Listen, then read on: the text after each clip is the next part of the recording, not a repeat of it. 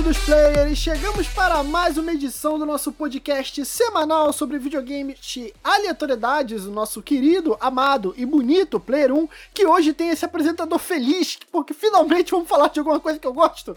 É, vamos falar da, daquela empresa que começa como um rio, vira um lago para virar um oceano, e eu aviso, será estranho. Falaremos dos jogos da Remedy, uma das melhores e mais perfeitas e fabulosas empresas de games e essa opinião reflete apenas a do host que está aqui.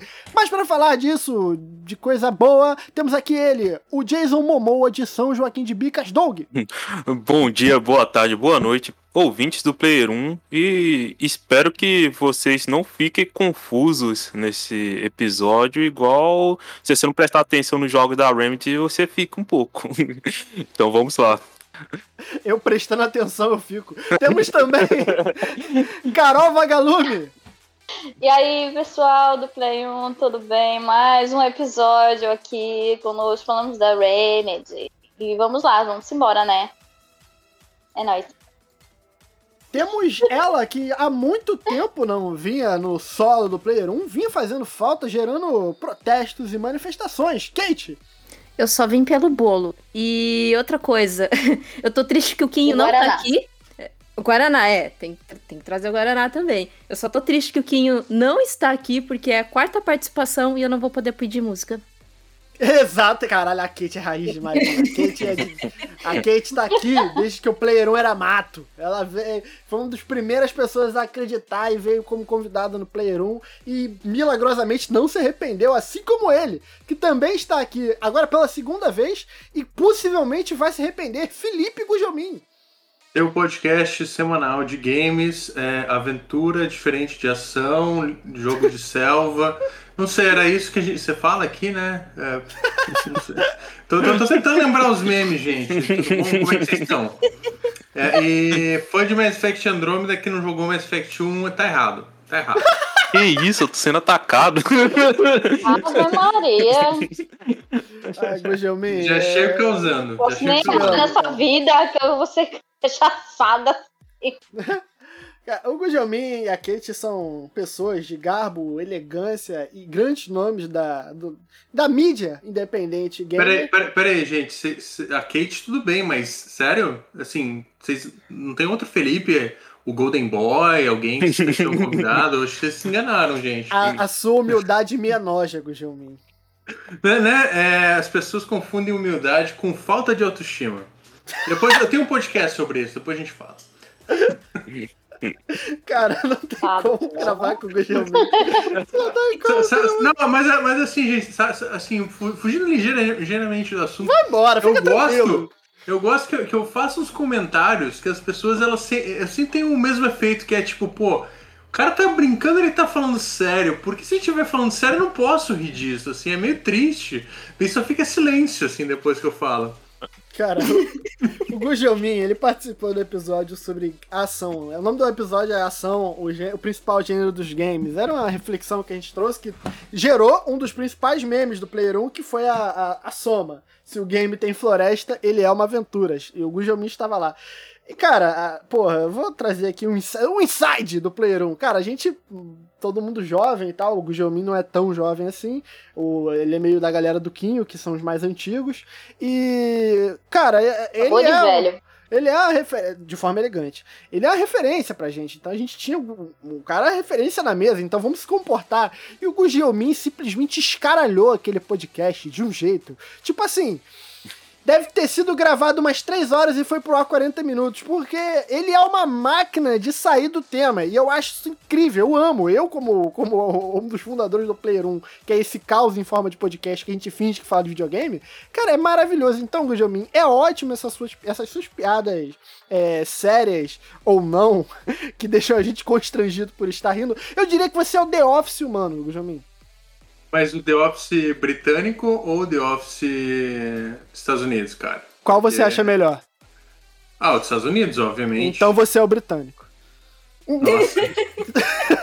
então, gente, é, obrigado pelo assim. convite. Uh, aproveitem aí. Kate, manda, manda aí benzaço. E vou nessa. Para com essa porra. Mas vamos, vamos falar de Remedy. Vamos, vamos aqui, o Léo não está presente, mas vamos remediar essa situação que foi causada aqui de, de mal-estar. A Remedy, que, como eu já falei, é, uma das, é a minha segunda developer favorita, cara, e ela é marcada ali por histórias densas, estranhas pra caralho, que dá para se perder muito fácil, como o Doug falou, se você não prestar atenção, você se perde. Se você prestar atenção, você se perde.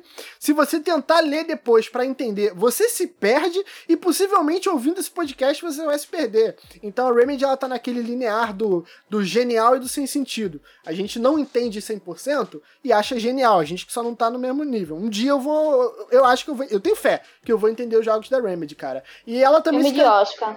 É, exato. Ah, não, a Remedy, é o, a Remedy é o Nolan as a game, tá ligado? Então, tipo, é bom. É o que, Gujamin?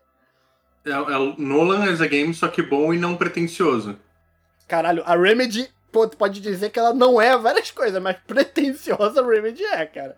Ah, não, mas, mas assim, mas, tipo, os caras preten pretenciosos no sentido de fazer uns troços, olha só, que, que vou destruir tua mente, você não vai entender nada. Mas, tipo, daí você vê o Sun Lake, cara, só quer abraçar o Sun Lake. Porque é, o, é tipo, Sim. o cara, aquele sorriso de, de Max Payne envelhecido e tudo mais. E o cara, tipo, mano, sei lá, o Sam Lake é um cara que eu vejo, pô, eu quero tomar uma cerveja com esse cara, sabe? Tipo, ele deve ter alguma história muito divertida. O Nolan é um cara que eu quero socar, porque, tipo, o cara, ai, olha meu filme. Ai, é uma pandemia, ai não, mas vocês têm que ver meu filme na tela do cinema, que é uma bosta, Tenet. Nossa. É, eu só quero socar ele, cara. Só isso. Você viu aqueles termos que ele, que ele exigiu para assinar? Não lembro se é com a, com a Warner para fazer um novo filme. Que, tinha que ter exclusividade não sei quanto tempo no, no cinema. E mais umas caralhadas de, de item. É, é tipo, não, tipo, sabe, sabe aquele cara? Ele é tipo o Exo Rose. sabe? Tipo, cara, beleza, você faz uma parada maneira e tudo mais, mas tipo, cara segura a onda, bicho, sabe? Não precisa ser um babaca por conta disso. É... Não, e é foda que eu, eu não posso falar muito que três dos meus filmes favoritos são dele. É bom, Mas o cara é, é, é, muito babaca, mano. Ele é muito babaca. Não, ele é babaca. Eu acho que o melhor Qual exemplo... Qual é o favorito, Doug? Perdão. É, os três que eu cito dele, que é dos meus favoritos, é o, é o A Origem, o Estelar e o Cavaleiro das Trevas. Interestelar é ótimo. São três dos meus é. filmes favoritos. Complicado. Eu também eu adoro esses Olha, filmes. Eu, eu, eu, eu, eu, gosto dos filmes dele, mas eu acho que tem, ele tem um grande problema que é sempre, tipo, o final é, é, é meio que a mesma fórmula que, olha, então, você não tá entendendo nada? Então tá, pausa aqui que, que a partir desse, do terceiro ato eu vou mostrar como todos esses elementos que eu mostrei se conectam e fazem sentido. E olha como eu sou genial com o meu roteiro. Pô, tu vai falar que a Remedy não é o Nolan dos games, porra. Não, poxa. mas, mas é. Mas o, o Amnésia é muito bom. O Amnésia é muito bom. É, sim, pra mim é o melhor dele. Ok, volta no teu raciocínio que você ia falar. Não, é, é só um exemplo, assim, é, dele, que na real é como quando você trabalha com uma pessoa e você detesta aquela pessoa, mas ela trabalha bem, sabe? Então, assim, você, você se adapta a, trabalhar com ela. Eu senti uma indireta. Vocês, por acaso, trabalam no mesmo site? Eu achei que ficou um pouco... Caraca, não, eu não ficou pensei um nisso, pessoal. mas assim... O cara é bom, mas o cara é um bosta. Ficou mais pessoal ainda. Calma aí, agora é de mim? Vocês estão falando de quem? Vamos. Sempre, sempre tem, cara, é, é, é, é, o tipo de afirmação que sempre vai. vai, vai... Vai ter, é, que nem, tipo, é que nem eu falar, porra, ó, a certeza é que no teu, no teu ambiente profissional tem um cara que é um bosta, incompetente, mas é amigo do dono. Ah, tem isso também. Sempre, é, então, cara, é genérico, assim, não, não, não não dá pra achar que é sempre a gente. Nesse caso sou eu no Player 1, eu sou amigo do Kim. Então, basicamente, é bom que o Quinho não tá aqui, então a gente pode fortalecer mais ainda o meme dele ser um ditador do Player 1. É... Desculpa, chefinho, quando você for escutar é, isso. Desculpa, Quinho. A gente não tá falando de você, não. Tá tudo bem, a gente te ama e você é foda. Então, Gojomin, você falou do seu Lake, eu quero que você fale pra gente aí quem é esse cidadão. E, e vocês são amigos, né? Se tem foto, é amigo, né? Com certeza. É, uh, o Sun Lake. Uh, cara, basicamente o Sun Lake ele é um. Ele, eu tô até conferindo para não falar bosta, mas ele, ele aparentemente ele não é um dos fundadores do, da nossa querida Remedy Entertainment, uh, mas ele é um dos primeiros funcionários né, da, da Remedy. Ele é meio conhecido como rosto público do, do estúdio. Inclusive, ele, o rosto dele ficou principalmente conhecido por ser o rosto do Max Payne. No primeiro Max Payne. Sabe, sabe aquele rosto que você vê com um sorriso meio estranho, aquela textura em baixa resolução, que parece que foi colada? Então é, é o, é o sorriso desse rapaz aí, que ele é conhecido principalmente pela direção dos jogos, né? Uh, mas, uh, se eu não me engano, ele e não. Roteiro. E roteiro. Ele é roteirista e diretor. Sim. É, e, mas se não me engano, Sim, ele não, ele não foi o diretor de Control, não. se não me engano. Muita gente se engana, mas acho que ele foi só o, do, o roteirista, né? Mas ele é o cara que, tipo. Ele, ele é aquele cara que fala com sotaque, louro e tal, sempre. Uh, Irlandês, né? Muito é, charme. O, o rosto bem, bem expressivo, assim, que, que é o. Que é o a figura pública, né? O cara, acho que é o cara mais público aí do estúdio Remedy, inclusive tive a oportunidade de, de conhecê-lo pessoalmente aí numa cobertura de eventos há um bom tempo, inclusive. Caraca, que chique. Rapaz muito, Ele muito, é muito simpático. Muito. Cara, não lembro, né? Mas. mas é, foi, foi, cara, assim, o, o, evento que eu conheci esse, esse rapaz foi na Gamescom 2015. Bicho, dois, quando você vai numa Gamescom, que inclusive recomendo, não agora, né? Porque a gente está se recuperando de uma pandemia, então ficar num lugar apertado com muita gente é, é absurdo, mas quando você come uma, uma, uma, Gamescom, cara, você não lembra muito de cheiro, você não lembra o que, que, é, que, que é dormir, porque. Você já for, assim, você já foram na BGS? Já foram cobrir então... BGS? Droga. toda, toda comparação que ia fazer acabou de, de cair por terra, obrigado. Uh, mas, cara, é, tipo, é, é, um evento gigante, assim, tem tipo 500 mil pessoas vão no evento é, é, por dia. É um troço absurdo e, cara, tinha que andar de um lado pro outro, jogar jogo, entrevistar, não sei o quê. Uh, eu diria que foi nesse, nesse evento que eu aprendi a apreciar é, energéticos foi, foi uma, uma geladeirinha com energéticos que eu que salvou minha vida, assim. Mas, cara, foi, foi bem legal. Uh, não, não tive oportunidade de entrevistar ele, infelizmente, porque era mais, tipo, apresentação fechada, mas o cara, super gente boa, uh, e apresentou na época o Quantum Break pra gente, na, uh, que, enfim, é outro jogo aí que a gente vai falar um pouco mais pra frente, mas o nosso querido Sun Lake é muito, muito top, Inclusive, ainda bem que ele se mantém à frente da empresa é... hoje em dia. Como, né, não, não é executivo nem nada, mas é o, é o, rosto conhecido. E por favor, alguém fale mais alguma coisa, porque eu tô sentindo que eu tô falando eu... há cinco minutos, o pessoal tá ouvindo e tá pensando, meu Deus do céu, por que tem grilos na sala? Eu só ia eu só ia falar que Quantum Break, segundo alguns da mesa, é o jogo Caralho, mais revolucionário é já lançado. A parada vai se tornando uma bola de neve. em nenhum momento eu falei que ele era o mais. É, é, é, então, ó, ó. Quantum Break, velho, poxa, velho. Ve, ve, ve, vejam bem, isso é técnica narrativa da Remedy, porque ele solta algo aleatório que parece não fazer sentido. É um, pra vai te fisgar daqui a meia hora, o cara que vai estar tá ouvindo o podcast, ele vai abrir a gaveta dele e de repente vai ter um arquivo que ele vai ler e ele vai entender qual que foi a referência do Doug, entendeu? Caralho, isso é coisa de Guizeiro. O Guizeiro, até quando ele não tá presente, ele implica comigo, cara. Meu Deus do céu. É... Mas seguindo aqui a nossa pauta, a gente vai chegar no meu showdownzinho, no meu queridinho Quantum Break. A gente vai, quero saber de vocês da mesa, começando pela Kate. Kate, a rainha da platina da podosfera brasileira. Qual é a tua experiência, assim, mais antiga com a Remedy? Com a Remedy mais antiga foi Alan Wake, na, na real, assim. É, ah, eu joguei ele no. eu joguei ele no Xbox 360 e no com o Xbox emprestado ainda, pra vocês terem noção. Porque eu, na real, nunca tive um Xbox 360. Ele tava emprestado em casa. Joguei porque eu gosto muito de jogos de terror. É, gostei do jogo, julguem, mas gostei do. Ué gostei bastante do jogo. E depois que eu fui jogar o, o Max Payne, o 1, o 2 eu joguei, mas eu não terminei, né? Fiquei com preguiça, Legião da Má Vontade. E deixa eu ver qual mais. Qual jogo que. Qual jogo mais que eu passei? Mas assim, o Max Payne, o primeiro, eu joguei no PlayStation 4, que eu comprei ele no, na PSN numa promoção, né? E fiquei curiosa. Eu realmente joguei ele depois também de Control. Então eu queria saber toda essa coisa da, da história dele ter revolucionado os jogos, que todo mundo fala por conta do Bullet Time, né? Que, que foi um.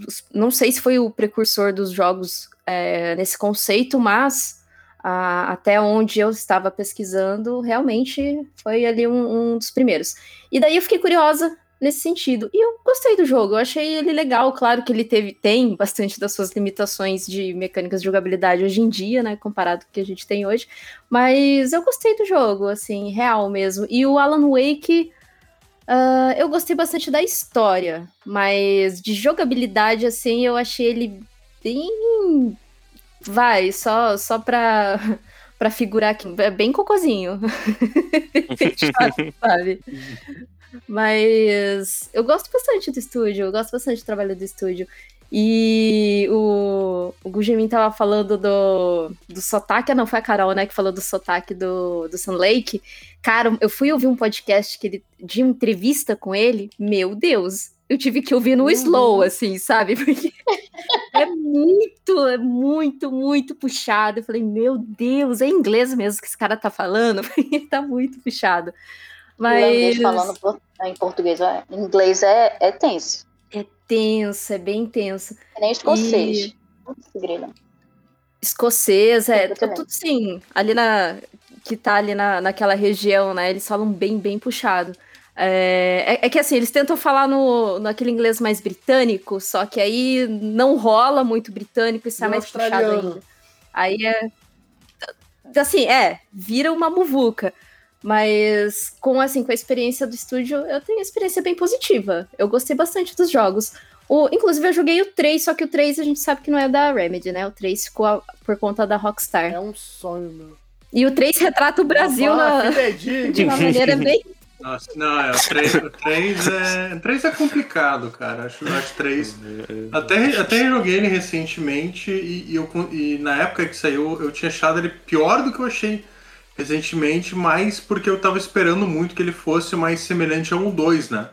Que o, o, os Max Payne, o, o 2 ele é um jogo de ação bem tradicionalzão, assim, é até quase meio arcade, que o conceito de você ficar usando cover e tudo mais não existe. É, tipo, você vai partindo pra cima dos caras e bullet time, e atirando e tudo mais. Uh, deu 3, cara, o 3 ele parece tipo um, um, um, ponto entre o que era o GTA 4 uhum. e o GTA 5. Com a diferença que você toma dois tiros e você morre. Então eu fui jogar o Max Payne 3 como se fosse o 1. Pô, cheguei ali, ó, primeiro tiroteio, tá, beleza, vou pular pro lado aqui em câmera lenta. Cara, morria. Era tipo. Os caras cara continuam te dando tiro, só que em câmera lenta. É, tipo, não, você tipo, dane-se, você morreu. Tipo, você tomou dois tiros aqui morreu. Tipo, então, é, daí quando você vai com a mentalidade, ah, beleza, joguei o GTA, já sei como é que é o tiro, o tiro de murinho dele, que é tipo, ah, tá, vai, vai pro cover, espera, vai lá, dá um tiro, fica atrás, daí tipo, funciona melhor, mas é meio, meio estranho, assim, acho que ele destoa bastante da série. Pro bem e pro mal, né? Meu sonho é, é Max Payne voltar pra Remedy, pelo menos pra uma aposentadoria ali do personagem. Vagalume, e tua experiência aí com Remedy? Quantum Break se resume com certeza a Quantum Break. Justamente por conta, né, de viagens no tempo e manipulação do tempo e toda essa mecânica. E o legal é que é, o jogo, né, quando ele foi desenvolvido, eles realmente consultaram para ficar o mais próximo da realidade, vamos dizer, em relação à física teórica né, atual. E isso foi que, assim, realmente me puxou para jogar, apesar de ser mais terceira pessoa, tem tiro, tem toda aquela agonia, e eu, eu fico nervosa sempre com essas coisas. Mas, no geral, eu gostei muito da história. A jogabilidade é boa, mas eu apanhei bastante, eu não vou mentir, né? Porque né, quando se trata de mira, eu apanho muito.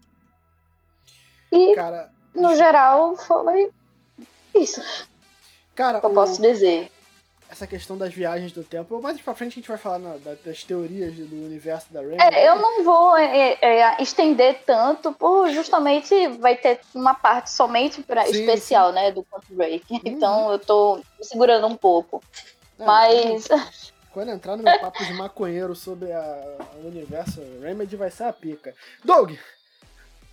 Então, cara, é, a minha primeira experiência com jogos da Remedy foi no Quantum Break mesmo, quando eu comprei o, o, Xbox. Se eu não me engano, foi até. Ele tem no, no Game Pass console, não tem? Sim. Então, foi Sim. quando começou o Game Pass, se eu não me engano, ele entrou bem no início, assim, do, do, do serviço, quando ele chegou, assim, pra, pra geral e tal. Aí eu comecei a jogar lá, só que o que que pega? É, a internet minha da época era muito ruim. E todos sabem, todos sabem não, né? Talvez tenha gente que não saiba. O Quantum Break, ele tem partes que é jogo e tem partes que é um seriado dentro do jogo. E, e, e o, o, seriado ele vai acompanhando a história do jogo. O jogo tem, tipo, algumas escolhas que você toma dentro do jogo, que a série ela caminha por aquela escolha que você realizou e tal. Só que a minha internet era muito ruim e não carregava a série, mano.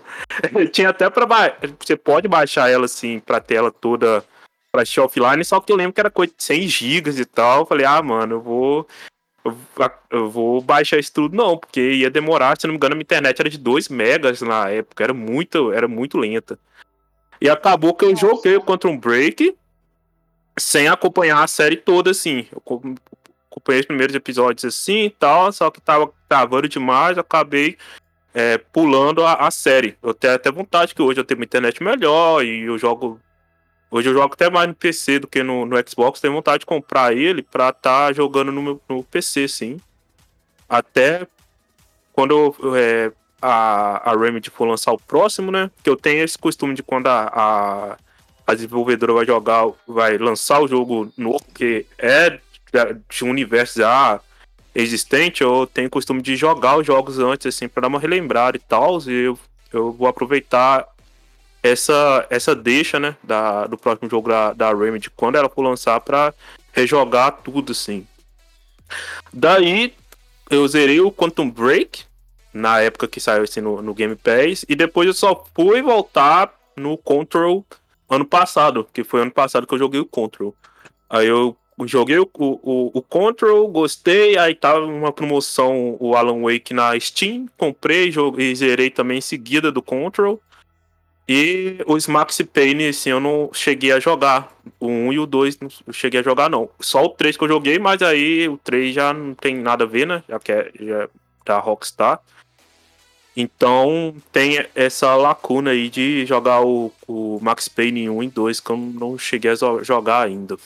Mas é isso, é meu histórico de jogos da, da Remedy. Uma brincadeira interessante nos games da Remedy é a questão dos nomes, né? O, o, o, próprio Max Payne, o Alan Wake, é, sempre os nomes deles têm alguma rima ali com o que está acontecendo dentro do jogo. E, se eu não me engano, dentro da cultura pop, a gente não tem outro exemplo. A gente tem a questão da Marvel ali durante os anos 80, metendo os Peter. Anos 80, não, perdão, 60, metendo os Peter Parker, né? Aqueles nomes é, com a letra iniciada igual, tanto que o, o Deadpool é uma sátira disso, o Ed Wilson. Mas essa questão dos nomes ali, principalmente o Max Payne, o Victor de 13, 14 anos ali, quando se ligou que Max Payne é, tinha a ver com dor, puta que pariu, o cara se achou um gênio, mano. ah, o no Death Stranding o Kojima faz isso, mas eu acho meio tosco que eles ficam repetindo toda hora no, no... eu amo Death Stranding, mas eu acho meio tosco que eles ficam é, Brides, você é a ponte para não sei o que. e, por aí vai. É. Eu só lembro assim do que vem assim na memória, esse é o Death Stranding de cara que faz isso também. É, é igual a, a Fragile, né? Meu nome é frágil, é. mas eu não sou frágil. É, é horrível isso, cara. cara não, eu amo Death Stranding, mas eu acho é meio tosco essa parte. No... É, assim, quando você usa de uma maneira muito óbvia, é, é fica meio. já beira o ridículo, sabe? É, já, já beira algo do tipo nossa, jogo, eu não sou tão burra assim, né? Agora, a Remedy, ela faz essa, essa brincadeira com os nomes e, e acontece isso que o Vitão acabou de falar. Quando você se toca disso, aí você, caraca, meu Deus, isso é muito gênio. Rapaz, assim, né? Então você fica chocado do, do quanto eles tiveram uma criatividade tão grande de, de fazer essa brincadeira, como também você fica feliz por ter sacado isso, sabe? Então uhum. eu acho que faz bastante parte, assim, de, de você ter uma boa experiência também, né? Eu, eu quero me colocar na posição de autocrítica e dizer que eu já entendi o da Jess Faden, eu já entendi o do Alan Wake, o do Max Payne, mas o do Jack Joyce, que é o meu jogo favorito da, da Remedy, eu ainda não entendi. Eu sei que tem, mas eu ainda não peguei qual é a, o, o, joguinho de palavra do Jack Joyce. Se alguém quiser me falar eu apagar para fingir que eu sempre soube, eu acho. Eu, eu ia gostar. Gujomin, é a sua cara saber isso. Me ajuda. Peraí, tô pesquisando. Por que Jack Joyce? Eu, eu, não, eu, eu não sei, eu tô, eu tô, eu tô aqui matutando porque que você só me perguntou a minha primeira experiência com a Remedy. Porque você falou do Max Payne, você foi, fez organicamente. Ah. Então, Isso, peraí, cara, Felipe Gugelmin. Se... Felipe Gugelmin, qual a sua primeira experiência com a Remedy, Felipe Gugelmin? Então, eu nunca joguei nada da. Ah, brincadeira. É. da puta, cara. Só conheci isso também. É, é, eu só tô lendo o Wikipedia aqui. Filha da puta, cara. Não, cara, é, é, não, mas, mas também sério, a, a, primeira coisa que eu joguei dele foi realmente o primeiro Max Payne. Lá no PlayStation 2, cara, eu, eu sou traumatizado por esse jogo até, até hoje, cara. Assim, leves spoilers, se você não jogou Max Payne, vai ter um trecho do jogo em que você. Aliás, vão ter vários trechos do jogo em que você de repente está numa sala escura, tem uma trilha de sangue e você vai só ouvir um choro de bebê. E isso vai. E tem vários trechos. E daí teve um, cara, que eu. Que, que era tipo, você, ia, você tava no escuro e você tinha que. Tinha desafio de plataforma. Só que era tudo escuro e você tipo não via onde você tinha que, que pular, qualquer limite direito, só tinha que seguir a trilha de sangue. Cara, e isso com. Ué, ué. Peraí, peraí, peraí, peraí, peraí, peraí, peraí, peraí, peraí. Gujomin, por favor. Faz, como é que é o barulho do bebê? Uh, o pessoal já ouviu, é, não dá, tem que ser. Não pode forçar, cara. Tem, tem que, que ser natural. é, tem que ser natural, cara. E isso me deixou traumatizado de um jeito, cara, que era tipo, meu Deus, assim, sabe aquele ódio que você vai tendo. Primeiro de você falhar várias vezes no mesmo trecho e depois aquele choro de criança, cara, pô, foi foi traumatizante. E enfim, daí é isso, cara, daí eu nem lembrava o que que era isso. Eu lembro que quando o Max Payne 2 também deixou trauma, não deixou traumas, mas é assim, é, eu lembro que eu jogava, joguei no PlayStation 2 e na época todas as revistas de videogames era tipo, ô, oh, você que tá jogando no, video, no PlayStation 2, você é um otário, porque a versão da Xbox que é boa, ha, seu otário. Mas ninguém tinha Xbox, cara, assim, ninguém tinha Xbox no mundo, ainda mais no Brasil, né? Então, então é isso. E daí tempos depois eu fui jogar Quantum Break e mais recentemente o nosso querido Control.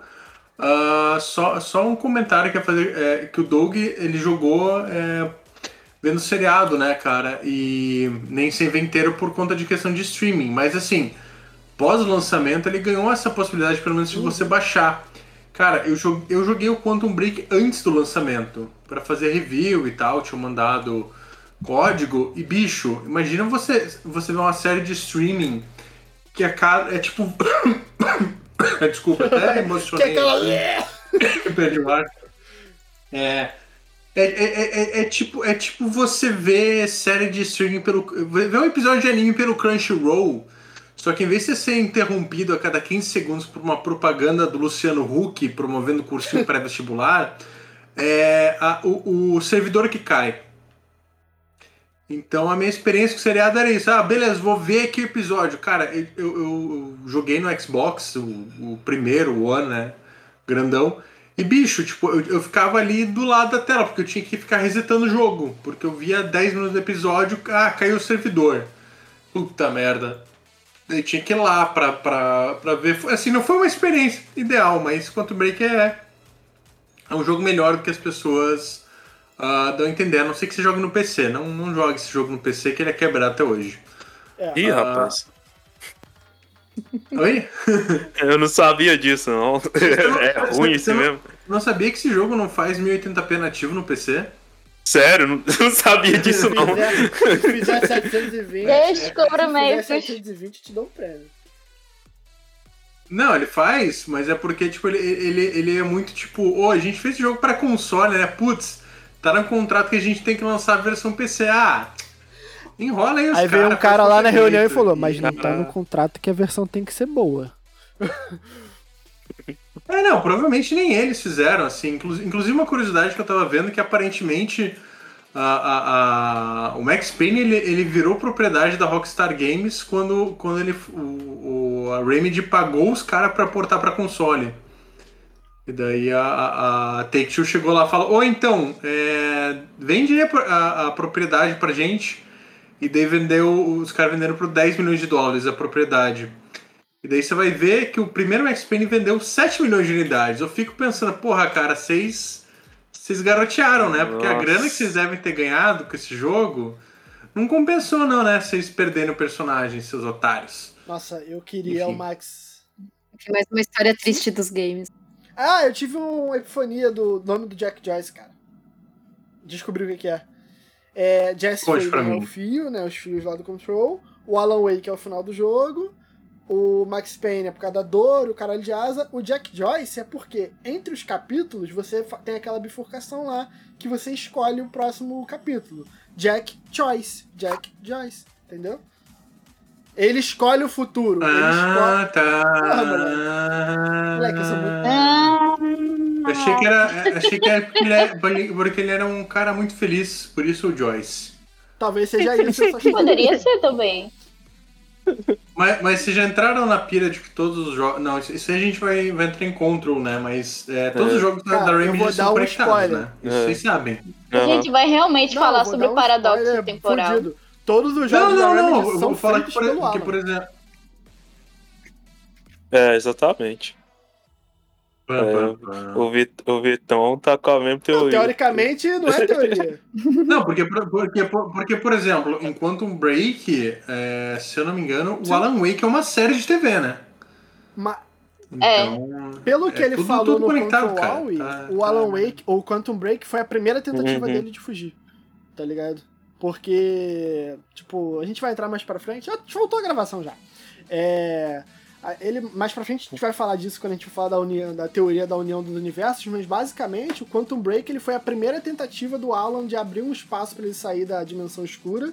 Deu errado, e aí, meio que o, a, a organização ali do Quantum Break vira a, a organização que a Jess termina liderando ali no Control. Então, meio que toda. É, tem essa parada que todo o, todos os jogos da Remedy são escritos pelo Alan. Então, tipo, ele ser uma série no Quantum Break é um reflexo dele tentando interferir naquele mundo ali, mas a gente, a gente vai falar mais pra frente. Mas indo aqui à frente tem os jogos marcados. É, o Guilherme me trouxe essa questão do, do Max Payne. Cara, o Max, ele é uma.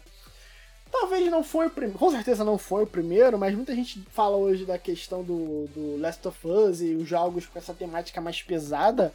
O Max Payne, principalmente o 1, é depressão, choro e angústia, né? E todos os jogos da Remedy, pelo menos eu tenho essa sensação, eles têm esse ar esquisito, eles são aquele rolê que tu vai dar e, tipo, tu sai com teus amigos 10 horas da noite. Deu meia-noite, o rolê tá chato, vocês trocam, vão para outro lugar. Só que começa. É aquele lugar ruim. Os jogos da Remedy, pelo menos eu tenho essa sensação, eles são aquele lugar ruim, carregado, esquisito. Aqueles sons que eles botam meio escroto. É, nada é muito bom. E mais pra. De novo, mais pra frente a gente vai falar de meio que o porquê, né? A mente que tá criando aquilo ali é um escritor de terror. Então todos os jogos da Remedy têm esse ar meio incômodo, mas o Max Payne ele é triste. Ele é, é tristeza, depressão e tiro na cara em câmera lenta, né? É, cara, é que o, é que o Max Payne ele é muito questão de, da, da referência, né, aos filmes no ar mesmo, assim, até a própria questão da narrativa, do tipo, ah, era uma noite fria em, Nova, em Chicago, acho que é Chicago, né, que você passa o jogo. É, Nova, é, York, Nova York, perdão, perdão. Ah, era uma noite fria em Nova York, a única coisa que me aquecia era o cano da minha arma. Não, cara, mas, mas assim, eu, eu, acho que de todos aí, até por, por essas referências, né, a, a, questão do, dos filmes no ar, mas também, tipo, pelo, pelo roteiro. O Max Payne é muito pesado, cara, porque o Max Payne é, tipo, é o, é o detetive que chega um dia e descobre que a, tipo, é um cara que já tem pro, uns probleminha com droga, com droga, com bebida. Daí chega um dia a família dele é assassinada pelo, pelo crime. E daí o cara é tipo, porra, mano, vou, vou, vou matar todas as famílias de gangsters da cidade para descobrir quem foi o cara que matou. Uma hora eu mato quem foi o né? mandante e qual e, e para qual time ele torcia para também matar todo mundo do time. é, não, o, o, o, o, ele é tipo um John Wick mais hardcore, mais tá ligado? Hardcore. Porque o, Sim, não, porque tipo assim, pô, sacanagem matar o cachorrinho do John Wick. Puta sacanagem. Mas imagina se o, se o John Wick tivesse uma esposa e um bebê, cara. O que, que ele não faria? É tipo, é um X-Payne, cara. Caralho. Inclusive, a, a conexão. Não, não, putz, é, quase falei merda, mas puta, podiam, podiam ter botado o Ken Reeves pra fazer o Max Payne também, que funcionava melhor do que o Mark Wahlberg. Sim, lembrando que tem filme de Max Payne essa tristeza. Cara, botar, Nossa, pegar todos, eu sou a favor de pegar todos os filmes com o Mark Wahlberg e trocar por outra pessoa. Seja quem for. Ah, mas, mas, mas, mas você sabe que todo filme com o Mark Wahlberg, na verdade, ele começou como um filme com o Matt Damon, né? Matt Damon. Daí, é, daí os caras não têm dinheiro, porra, chama o Mark Wahlberg. É, é, assim que, que é a ordem de Hollywood. Será que o Liam Neeson não faria um bom Max Payne, não? Ah, não, né, cara? Só, só, se, só se o Max tivesse que resgatar a filha dele. É, mas é, só, a, a adaptação é mínima, pô. Não, não, acho que não, cara, acho que não. Tem cara de, de colocar ali o Harrison Ford também. Caralho, né? a Kate ela foi disruptiva de um jeito. Caralho! Olha, eu, eu, o, o, o, problema é que a gente não tá mais no, nos anos 90, né, cara? Imagina ele agora. Não, é, não, não, assim, se fosse nos anos 90, certeza ia ser o Harrison Ford ou qual que é aquele que fez o, o Waterworld e depois Nossa, destruiu a carreira. É o. Caralho. Caralho. É o... É Kevin Costner. Kevin Costner. É o pai Isso, do imagina, Kevin Costner. Isso, imagina o Kevin Costner, cara, com o Max Payne, cara. Anos 90 ia ser ele, total, assim. Caralho, pô, se fosse hoje, 2021, Harrison Ford, só quem mata a família dele. Oh, o Harrison Ford foi sendo três, ó. Ele já tá senta e, ah, tipo, fazer o quê, né? Porque tá muito fodido, velho. Ah, o Harrison Ford, é. pra quem não sabe, ele tá desmontando. Ele gravou Meu o Star Wars quebrando aos poucos. Meu Deus, o cara, assim, vocês não têm noção, mas o Harrison Ford. Coitado, Harrison Ford tem 79 anos. Caralho. Caralho. Porra, tá aí, cara. O cara com 79 anos, ele não tem como fazer ninguém buscando o mínimo de vingança, cara. Deixa pra lá, né, cara? Porra. Tem, tem, tem, deixa, deixa, eu ver, cara, deixa eu ver quanto, quantos anos o Clint Eastwood tem. Não sei, mas ele tem um filho gatíssimo. Cara, não, meu Deus, o Clint Eastwood tem 91 anos. Pelo amor de Deus. Imagina, imagina o, o, o Clint Eastwood disparando uma arma hoje em dia, cara. Tipo, acho que a mão dele vira farelo, assim, não, não, não, não lida com o coice, mano. A, a Carolzinha falou uma coisa, eu fiquei curioso. Puxa aí a idade do Stallone, já que a gente entrou nessa pira. Não, que ele fez um filme já bem idoso e matando todo mundo. Mas, mas essa, essa, essa é magia de cinema, né? Ah, vocês estão querendo dizer que o idoso, o idoso é incapaz de matar todo mundo? Não, o idoso. Ó, ah, e tem o Homem nas Trevas também, né? Anos. Dá pra matar a gente ainda. É, tem, tem, aquele filme lá do, do idoso cego é. que mata o jovem lá. Que? Demolidor? O Homem ah, das Trevas. O... Desculpa. Tô dizendo meia hora é o nome do filme, aí, cara, o Demolidor. Demolidor? Se a gente for considerar é, Virou esse o tema. outras pessoas, o Anthony Hopkins sim, Westworld aí, hein? Deixa eu pensar. É, também tem o Bolsonaro, né? Mas, opa. Ai, aí eu, eu fico calado, melhor. O Palpatine. Palpatine também é um velhinho que mata bastante gente. Cara, vamos lá. O programa é sobre idosos que assassinam as pessoas na cultura pop. Ou não na cultura pop. deixa, eu, deixa eu pesquisar aqui no Google. Qual é o assassino mais velho da história?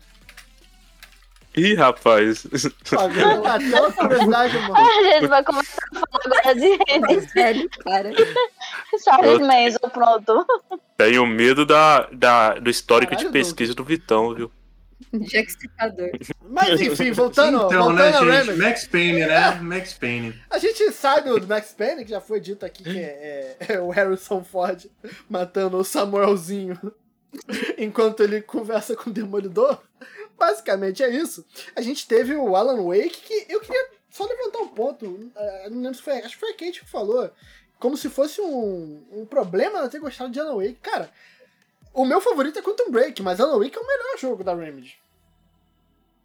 Então, eu, eu vou conversar uma coisa pra vocês que eu passei longe de Alan Wake, porque é, Alan Wake, as pessoas sempre disseram, é um jogo de terror. É um jogo que é feito pra dar sustinho. E se tem uma coisa que eu odeio nesse mundo, é jogo feito pra dar sustinho. Então, eu nunca joguei Alan Wake, embora eu deva ter umas 15 versões dele, porque se tem um jogo que a Remedy adora dar de graça, é esse jogo.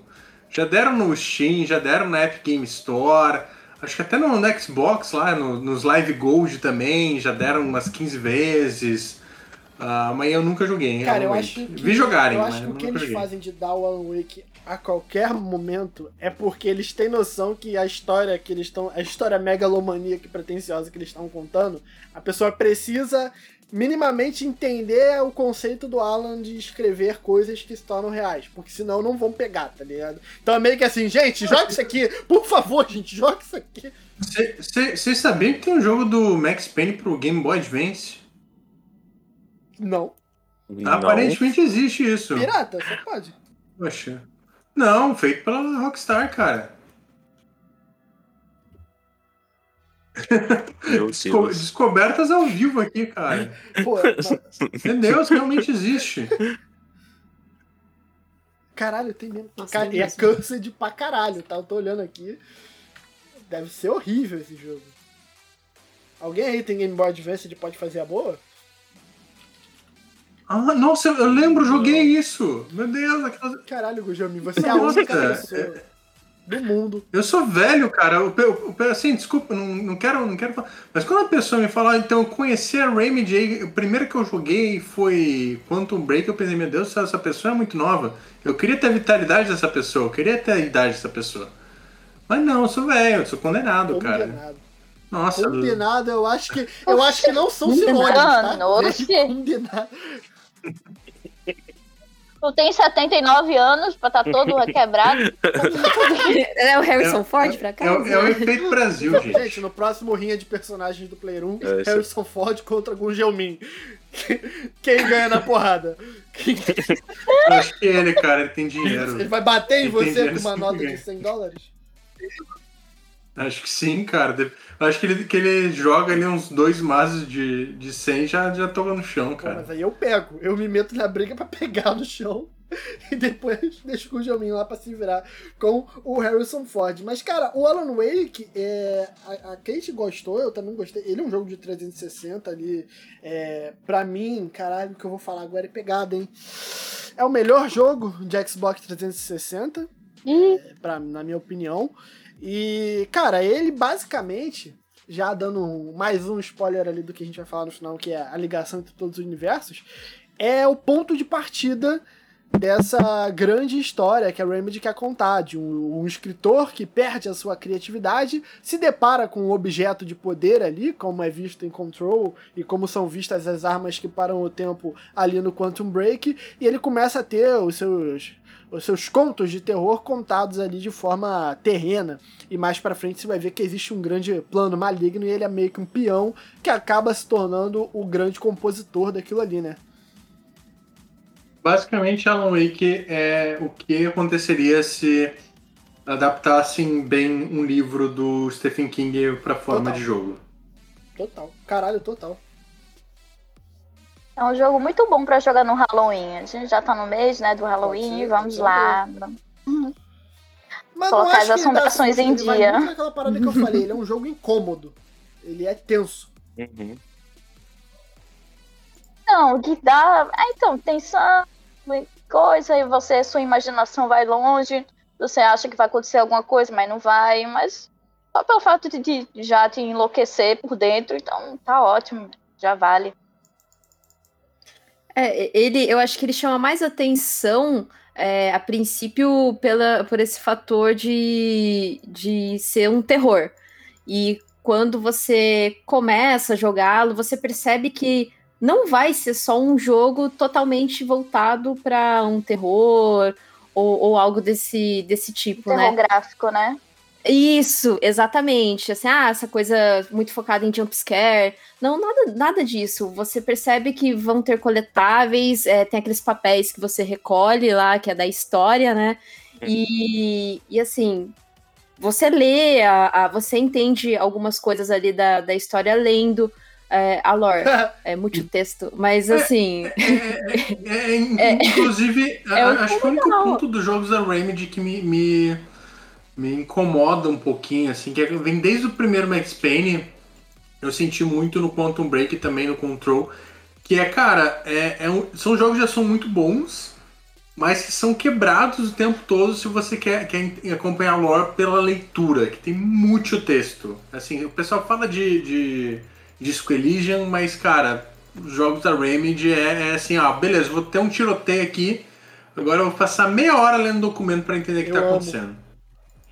É, e, e, e, isso é foda, porque igual no, no Disco Elysium você já entra falando, ah, vou, o, o Disco Elysium é meu, meu livro interativo aqui, né? Eu já, já entro preparado para ler. Enquanto no, no Control, acho que isso é, pelo menos dos três que eu joguei, eu acho muito mais forte no Control, assim. Que tem documento de tudo. Tem documento, sei lá, para falar do café da manhã da, da Jessie, dependendo. Tem muito documento mesmo. E, e realmente dá essa quebrada.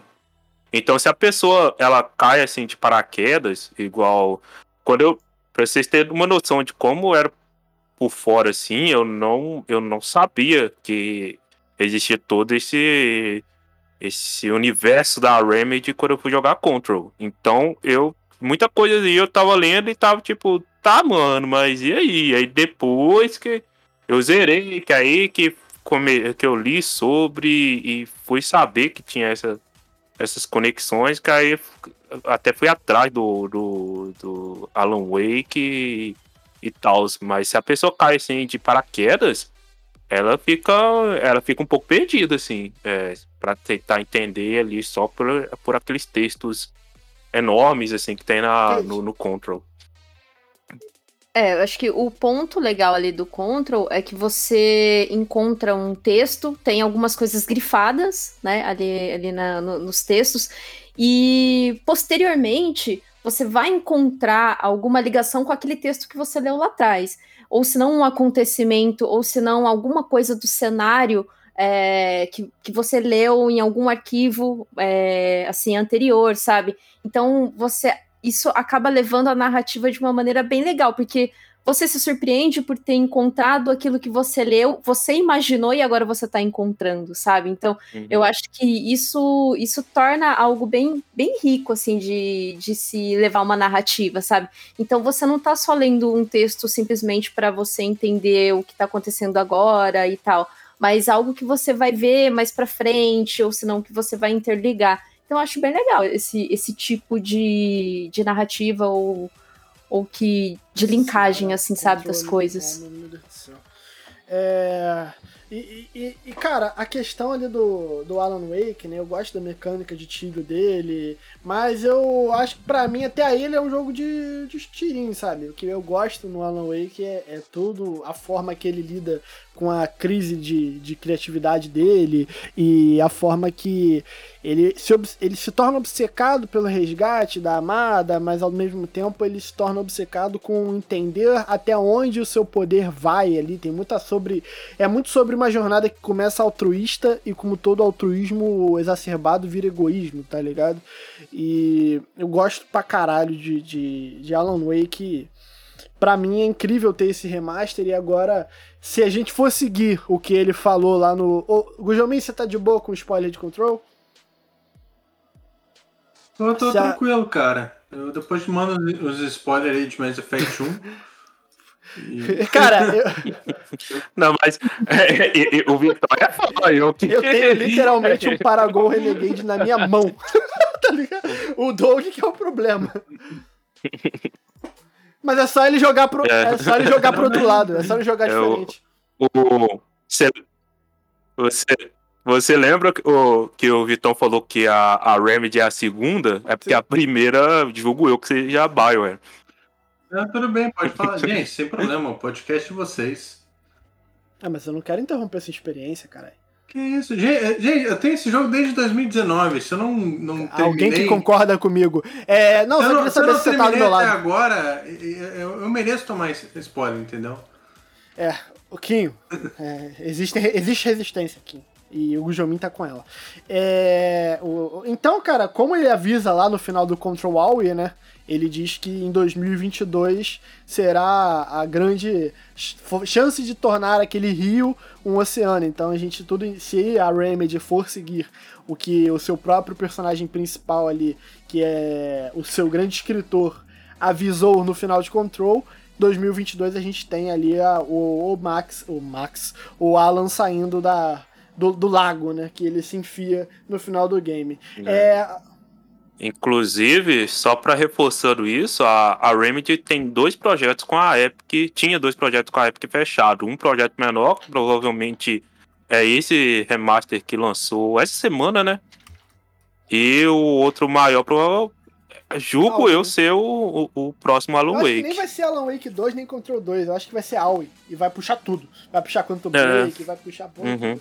É, e, e falando no Quantum Break, ali no início da geração Xbox One e PlayStation 4, nós tivemos ali esse game interativo que te dava a opção de, de ter essa série aí que o Gujelmin e o Doug falaram, mas partindo um pouco mais adentro, ela conta ali a história de uma de uma pequena uma pequena iniciativa de criar. Kate, o seu áudio tá jogando muito ar. Tem como você mutar enquanto você não falar? Nossa, que grosseiro, cara. Não, não foi grosseiro, ela sabe. É, é, não, foi, foi, tem como não, mutar? Cala a boca. É, não. não, não, o cara chegou assim, ok, você tá destruindo nosso podcast. Tá não insuportável te ouvir, Para pelo aí, amor de Deus. Cara, compra um microfone bom, guria. É, foi, foi... Minha gente, o drama. Cara, Calma. Ele ficou sem graça. Não ouve o joguinho, não, Kate. Não, o, Kate, pô, é, é foda, os, os caras não tem, não tem um tato, né? Desculpa. Eu, eu peço desculpas em nome dele. Desculpa, Caralho, Guilherme, caralho, cara. Caralho, mano, por que que eu... Obrigada Mas... mesmo, obrigado. O, o jeito tá que tu maltrata o Vitão é muito lindo. O Gujelmi é meu Nemesis, total, tá ligado? Total. Eu lembro, caralho, eu vou trazer ao ar aqui. Eu não vou cortar essa parte, não. Foda-se. O ouvinte precisa saber quem é Felipe Gujelmin. Um dia que a gente foi fazer live jogando é, State of Decay 2. Aí veio eu, Doug, Gujelmin, não lembro se era o Guizeiro ou o Quinho, o quarto na pare.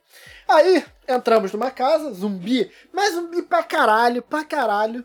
Aí eu falei, mano, foi o tempo de eu falar, gente, é, não dá tiro, não. E olha que eu sou o cara que dá tiro, eu tô no State of Decay, inclusive saudades, hein.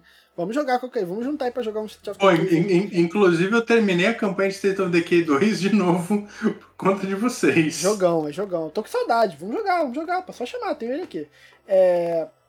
Aí, porra, eu falei, gente, vamos evitar dar tiro, por quê? Eu sou o cara que dá tiro quando eu sei que tá todo mundo armado, que dá para sair. Vai ser só aquele bomba meu boi, mas vai todo mundo sair.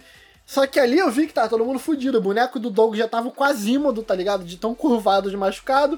Eu tava com um osso na mão pra bater no zumbi.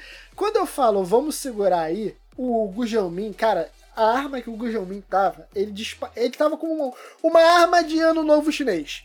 Ele começou a disparar fogos de artifício nos zumbis de um jeito que começou a cair FPS, de tanto que foi, mano. O bagulho foi ficando travado e, e, e, e assim, o boneco dele andando para trás e ele correu. E ele deixou todo mundo pra se fuder. Eu pensei, Gujelmin, pelo visto, tem armas fodas. Ele vai tocar esse zaralho pelo entretenimento, a gente tava em live. Ele vai voltar para ajudar. Ele não voltou até agora. Mentira! Mentira Você não voltou pra... zumbis. Não matou. Você matou os zumbis depois zumbi, que ele matou nós três. Mentira, matei os zumbis, protegi vocês. Você tá deturpando. Caralho, é, quanto tempo que fica o VOD da live, Doug? É três meses só, né?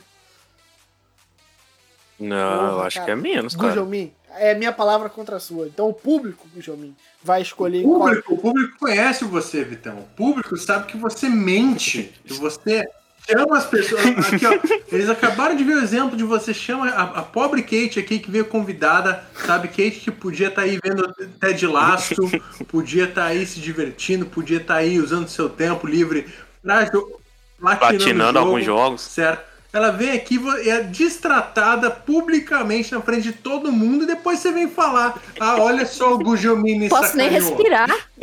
Que absurdo. É, é, tadinha, ela não pode nem falar. Tipo, ela, cara chama pra gravar podcast e ele fala: Ô, você pode desligar seu microfone, por favor, tá incomodando? E depois. Você é, tá respirando? E, é, e depois respirar, eu que distrato as pessoas. que absurdo, que absurdo. É. o Vitão morreu. o Vitão tá derretido ali já. Vitão! É... Pô, caralho. Até, até, ele desligou o microfone próprio. Pô, eu não gosto de mim, poxa. Eu, eu, pra ele chorar debaixo da mesa. Eu, eu, chamo os caras na moral pra participar do podcast, eles só ficam me zoando, gente. Poxa. Caralho, realmente.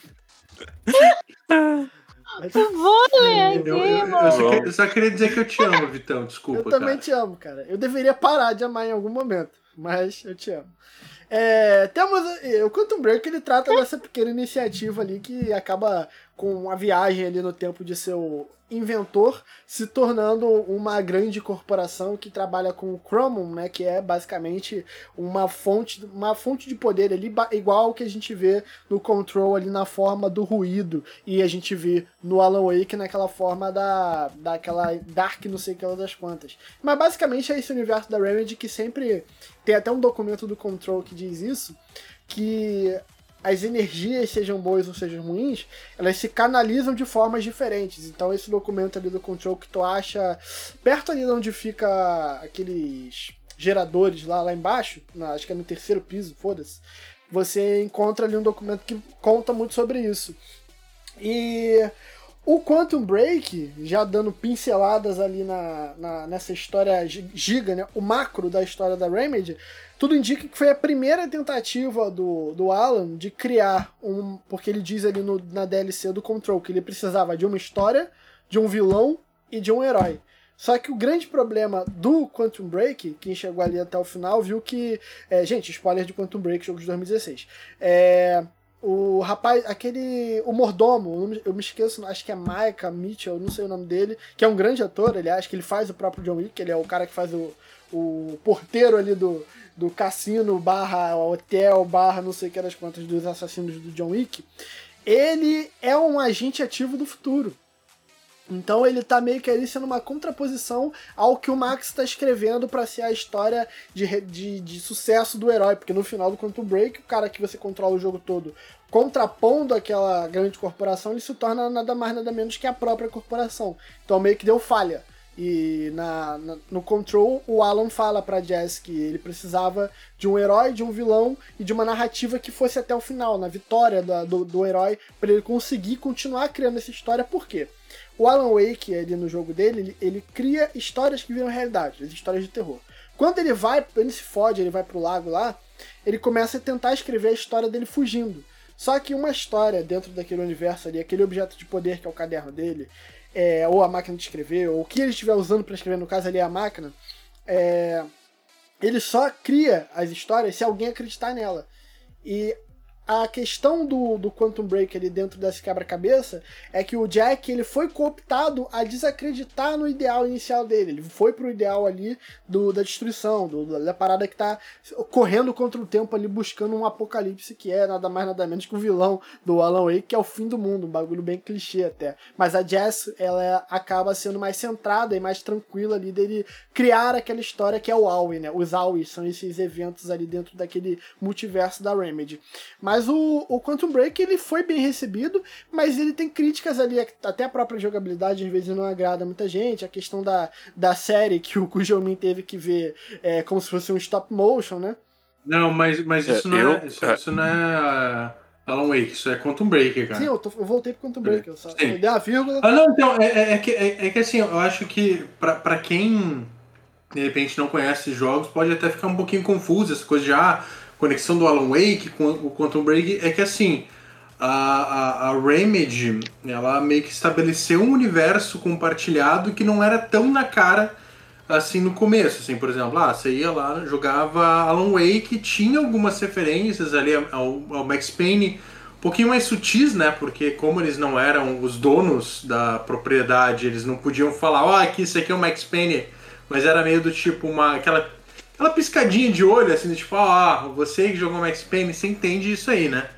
E eu, acho que foi principalmente ali a partir do Control Aliás, daí no, no, no, Quantum Break a gente chega também tem né, algumas referências, principalmente, cara, logo no começo do, do Quantum Break, quando você está chegando, né, você chega numa universidade, que você foi chamado lá uh, ah, para acompanhar uma pesquisa, não sei o que, tipo, tem, tem uma TV que você vê, tipo, ah, os contos de, de Alan Wake, tipo, meio que como se fosse uma, uma série de TV antiga contando os eventos que você, que você jogou no jogo, assim, um pouquinho de forma um pouquinho mais fantasiosa. E isso vai tendo vários episódios durante o jogo, daí chega no control e daí tipo a Remedy meio que chuta a porta e fala: "Não, galera, isso aqui, ó, não é só easter egg não, isso aqui é porque tá tudo conectado e tem essa narrativa maior que a gente junta os pontos e olha só como o nosso universo é compartilhado. Então, uh, daí depois, obviamente, você vai voltar. Acho que o control ele acaba sendo o, o mais como posso dizer, mais rico, né? Nesse sentido de realmente revelar e, e mostrar, e escancarar um pouquinho mais as, a, essas conexões e tal. Então, uh, principalmente para mim, assim, que não joguei todo o Control, fica, tipo, confuso. Eu acho que para as pessoas também que uh, não entenderam, tipo, também pode ser, porque quando você vai jogar o Alan Wake ali a, a primeira vez Cara, não vai ter tipo. Não vai ficar tão óbvio assim que, ah, tá, não, esse aqui ele vai se conectar com outro jogo e o cara tá escrevendo porque ele quer sair preso. Tipo, são conexões que você faz depois, sabe? Eu acho que é justamente isso que é, é justamente o mais legal do, da maneira como ele constrói, né? Tipo, sei lá, Marvel, que depois de um tempo, tipo, cara, todo filme ali vai ter, olha, ó, fica de olho na cena pós-crédito, hein? Que a cena pós-crédito vai revelar a conexão uh, ah, para essas 15 séries aqui que você vai ver, hein? Ó, ó, ó. Lembra que é, que tudo conectado. Acho que é um pouquinho mais, mais sutil que isso. E, e acho que agora que a gente chegou num ponto em que a Remedy realmente, cara, olha, tem aqui o multiverso e vamos, vamos desenvolver e, e é isso, tá tudo conectado. Nossa, eu matei, eu matei o podcast, que bom. Não. e se encerra mais um cast, Player 1 e tal. Não, mas, mas é, realmente. É, e, e, também tem um, um, outro fator que, infelizmente, o Quantum Break, é, o pessoal que tá no, no, por exemplo, na plataforma PlayStation não consegue jogá-lo. Né? né? Então. Sonichinha. É. É, não, brincadeira. Eu, eu amo, eu amo vocês que jogam PlayStation. Cara, é, é, na verdade, o Quantum Break é engraçado. Desculpa até te interromper. Não, mas eu que tô errado em, em, falar pra. Você interrompe e, e para fazer piadinhas de console wars, mas eu tô errado. Mas, mas, mas, mas, eu peço desculpa porque eu reconheci que cometi um erro, você insistiu e você foi grosseiro. Então, Kate, eu só vou, vou só vou terminar aqui. Uh, não, Ai, então. Deus. O, o, o... Desculpa, cara. Não, é que o Quantum Break eu, eu acho que ele, ele, é engraçado no sentido que, mesmo para quem. Ah, que, que a, foi parte né, de um longo relacionamento também aí que a Remedy teve com a Microsoft, né, que durou aí quase 10 anos. Uh, que, ele, que ele representa muito bem tipo, a mudança né, da, da, de filosofia do Xbox One. Porque, primeiro, ele representa aquele momento que a Microsoft estava, ah, oh, não, porque entretenimento e jogos vão se unir, não sei o quê. Então, tipo, a questão dele ter a série, ter o jogo, era para ser tipo, ah não, esse vai ser o primeiro de muitos jogos que a gente vai experimentar. Lembram a tal série do Halo, que nunca até hoje não saiu? Também tinha os lances disso. Uh, e até essa questão de, de, você comprar, né? Porque ele. É, hoje em dia você tem o Play Anywhere. Ah, comprou o jogo no Xbox, você, você joga no. No PC também, é tudo a mesma coisa. PC. E, mas o, o Quantum Break não. O Quantum Break é, você comprou no Xbox, beleza. Se quer jogar no PC, compra de novo. Tipo, é, é, é, é meio bizarro. Só queria fazer esse, essa vírgula aí, porque isso me incomodou bastante, porque eu tive que comprar esse jogo duas vezes. Eu, eu, particularmente, não sabia disso. Mas foi até legal você ter comentado essa coisa de entretenimento, que em 2016, né, que eu acho que é meados aí do jogo, que o, o acho que era o, o Heron, ele fez uma comparação de que os games precisavam ser mais parecidos com Netflix. Né? E, e daí por isso que estava tentando implementar essa coisa de jogos com episódio, é, essa maneira como Quantum Break foi, foi lançado, né? E, e daí, quando eu fui jogá-lo mesmo, depois de um tempo, claro, que, que acho que estava na Game Pass e tal, e, e daí eu fiquei pensando, nossa, será que, como, como que vai ser essa coisa de episódio? Será que eu vou baixar o jogo todo? Enfim, né? Eu fiquei meio assim. É porque dependia do servidor e tudo mais. E eu lembro que eu assisti, o, eu assisti não, né? Eu joguei o primeiro episódio, aí tem aquele passa aquela aquelas cenas com os atores mesmo. E quando eu fui pro segundo episódio, ainda tava baixando o segundo episódio, né? Então assim, ele não terminava de baixar enquanto eu não terminasse o primeiro episódio. Aí eu achei isso meio zoado, eu achei isso muito corta foda, assim, sabe? Mas é, com, com respeito assim a, a Quantum Break, o que eu tô querendo dizer mais ou menos para você unificar todos os mundos ali da Remedy, eu acho que o, o que acaba tendo assim de empecilho, o que acaba te impedindo mesmo de fazer todas essas ligações é que ah, o, o Quantum Break ele tá ali nas plataformas PC e Xbox, então eu não, nunca vou poder jogar ali no, no PlayStation, né? Então, se eu tenho só o console do PlayStation, eu só vou conseguir jogar o Control, consigo jogar o Max Payne 1, o 2 já não tenho mais acesso, é, é, Alan Wake vai ter agora, né, com o Remastered. Então fica meio quebrado, né, para você poder unir um, um, todo toda a riqueza de história e narrativa da, da Remedy no Por isso só, que né? o único jeito certo de você ser fã da Remedy é jogar no PC, onde você tem acesso a todos os jogos. É, tudo. assim, então já começou errado comprando Inclu console. Inclu inclusive, um jogo que a gente não mencionou, mas que estreou a, a história da Remedy é o Death Rally, que é uma versão um pouco mais, sei lá, hardcore aqui do Rock and Roll Racing, que inclusive é, está de graça no Steam. Uh, quem aí quiser ver um pouquinho da história da, da Remedy pode jogar Death Rally de graça versão clássica aí do jogo na, na Steam. Perfeito. E, cara, a, a, hum. com esse jogo é muito, é muito, tipo, eles não tinham o que fazer e fizeram esse jogo, cara. É, mas é bom, parece ser bom ali pro dentro das limitações aí, por isso que eu nem coloquei ele na nossa pauta. O, essa questão do Quantum Break, eu acho que se as teorias acertarem, e, e, é maneiro porque em nenhum momento eles vão dizer que a gente errou a teoria, porque não é da Remedy, como o, o Gujelmin falou, tá ligado? A Remedy não vai chegar e falar, é, é isso aqui. Não, ela vai fazer o, o novo jogo, foda-se, a história vai ser contada e foda-se, entendeu? É.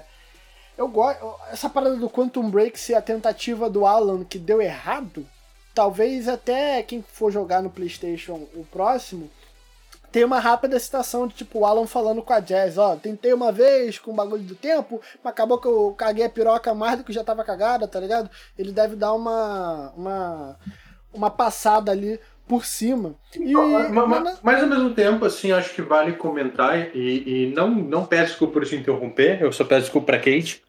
Uh, cara, é, é, que, é, que, assim, é que do jeito que a gente tá falando, parece que. Obrigada. Não, então, é, é, é que o, o, medo que eu tenho é que, assim, pra, pra quem a gente tá falando, o cara pode, puta, fudeu, cara. Não, não, cheguei agora, só joguei Control, só quero jogar Control, não quero jogar, porra, Max Payne, jogo velho, ah, não, não tô afim. Cara, parece que tipo, a gente tá falando que, que, que é tipo universo Marvel, que é tipo, cara, ah, vou assistir aqui. Não, não. Vou assistir aqui, sei lá, Vingadores 3. Porra, fudeu. Não, não sei quem tem metade desses personagens, essas referências. Quando não, é tipo, por exemplo, Quantum Break, se você quiser jogar só pela história do Quantum Break, só para entender. Tranquilo. Você não vai entender muita coisa porque o jogo é feito justamente para ter várias, várias contradições, várias aquela coisa de, de viagem do tempo, né? Realmente que é tipo, ah, mas peraí, mas isso aqui é, exatamente. Pô, mas como assim? O cara, o cara viajou no tempo, mas isso aqui não poderia ter acontecido quando começou esse looping, meu Deus do céu, mas se o cara fizer isso. Enfim, aquelas coisas loucas mas, cara, funciona sozinho, sabe? Eu acho que, que isso que é, que é importante falar. Ah, você quer pirar, você quer ir na teoria dos universos compartilhados? Beleza, vai. Mas assim, se eu quiser, cara, você, jogou só, só Quantum Break. Ok, funciona bem a história. Você jogou só Control. Beleza, funciona só. Funciona bem a história fechadinha, sabe? Ele vai deixar uma brecha que, ó, tem um universo maior esperando por você, mas em nenhum momento ele vira essa coisa, tipo, não, realmente, cara, pô, deixa eu ver aqui, fazer minha timeline e entender. É, é tipo, é mais. É mais Zelda do que universo Marvel, sabe? Tipo, ah, tem conexão? Tem. Precisa pra jogar? Não, foda-se. Então tá, beleza. Desculpe o palavrão. Não, porra, caralho. Desculpa. É... Eu já falei palavrão. O, podcast e todo. inclusive aí, ó, uma polêmica aí. Pior coisa que a Nintendo fez foi oficializar a timeline de Zelda. Não precisava. Não precisava. É, e cara, a, te falar, dar um papo aqui reto a Remedy, você não então vai. Então já era. Ah, não, não é esse. Desculpa. Eu falo que o Gujomi é meu Nemesis e ninguém entende o porquê. Mas, então, é. Cara, você vê que você não vai entender a Remedy de forma alguma. Você vai. Re... Porra, nossa, eu ia fazer uma. Gente, desculpa meu, a minha elegância.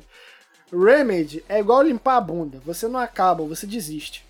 Então, tipo, você vai tentar. É isso, cara. Tá... É, foi, eu fui muito bicho, elegante. Meu Deus, cara. Assim, Podcast pô, de família, né, cara? Você, amigo, amigo, você tá namorando? Como é que você tá? Como é que tá a tua, tua, tua situação sentimental, cara? Porque, assim, se, se o moço ou a moça tiver interessado a ouvir isso, cara, porra, corta o tesão na hora, né, bicho?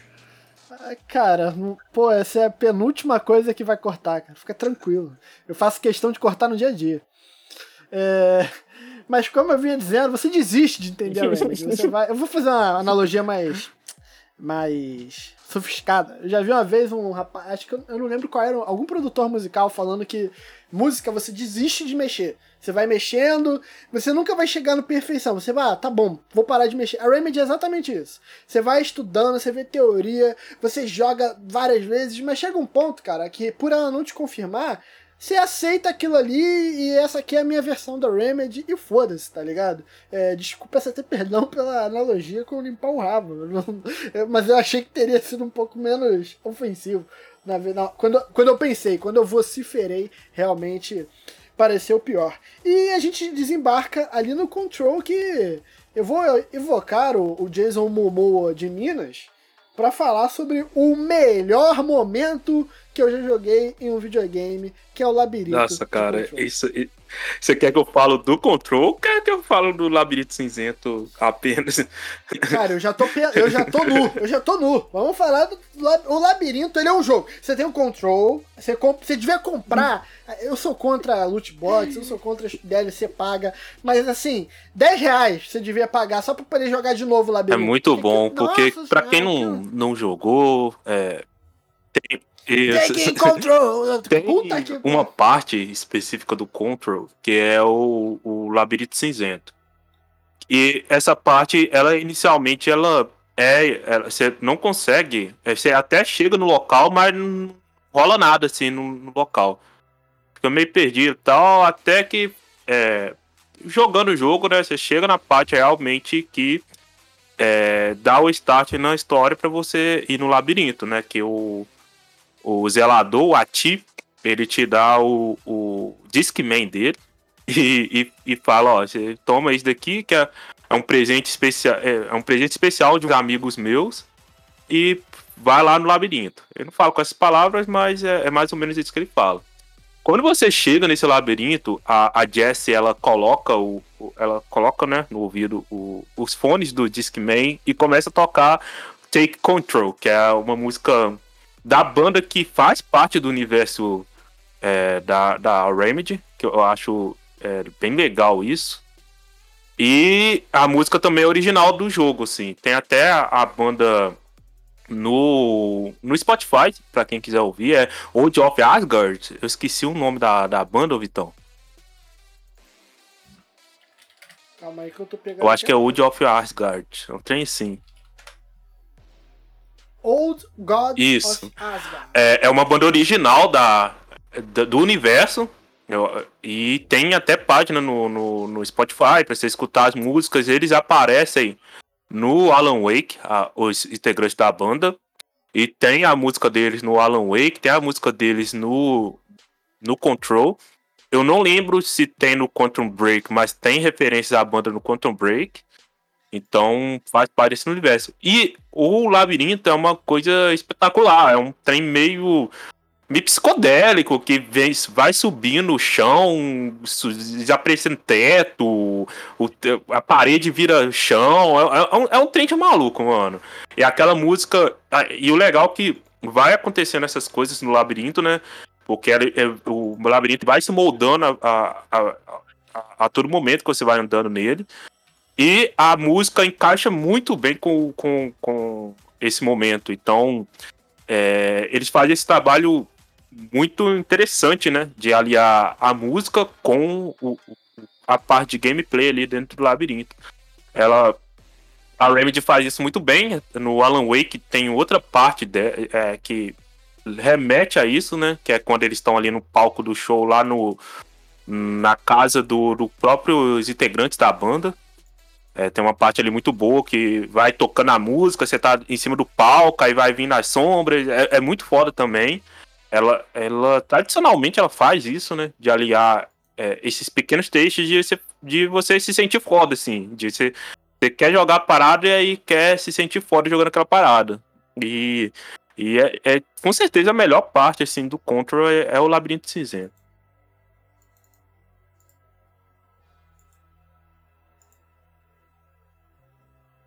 Kate? Eu, ah, desculpa, eu tava mutada. Agora eu vou respirar agora. É... brincadeira, brincadeira. Ah, o, o, o Vitão vai ficar triste hoje.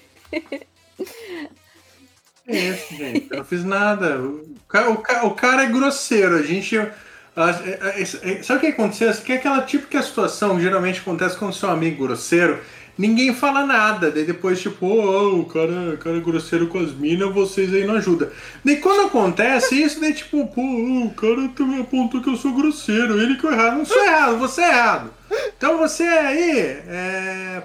Deixa a Kate falar, Kate, por favor, fala. É, não, mas o, o, isso que o, o Doug tava falando do labirinto, realmente, para mim, foi uma das melhores partes, assim, do, do jogo, porque no começo você realmente não consegue acessar o labirinto, né? Ele só fica naquela repetição da, da do corredor. Uhum. E daí você percebe, ah, acho que ali eu não tenho o que fazer, né? Acho que preciso avançar mais a história para chegar a algum, algum lugar ali no, no labirinto. E quando, cara, quando começa a tocar a música, assim, que. eu não esperava que seria um, um rock tão tão bom assim, sabe? Aí eu falei, caralho, que música fantástica. E a letra, ela também tem relação com o que está sendo contado da Fading, né? A, a Fade, né? Fade, que é o, o, nome da personagem ali principal.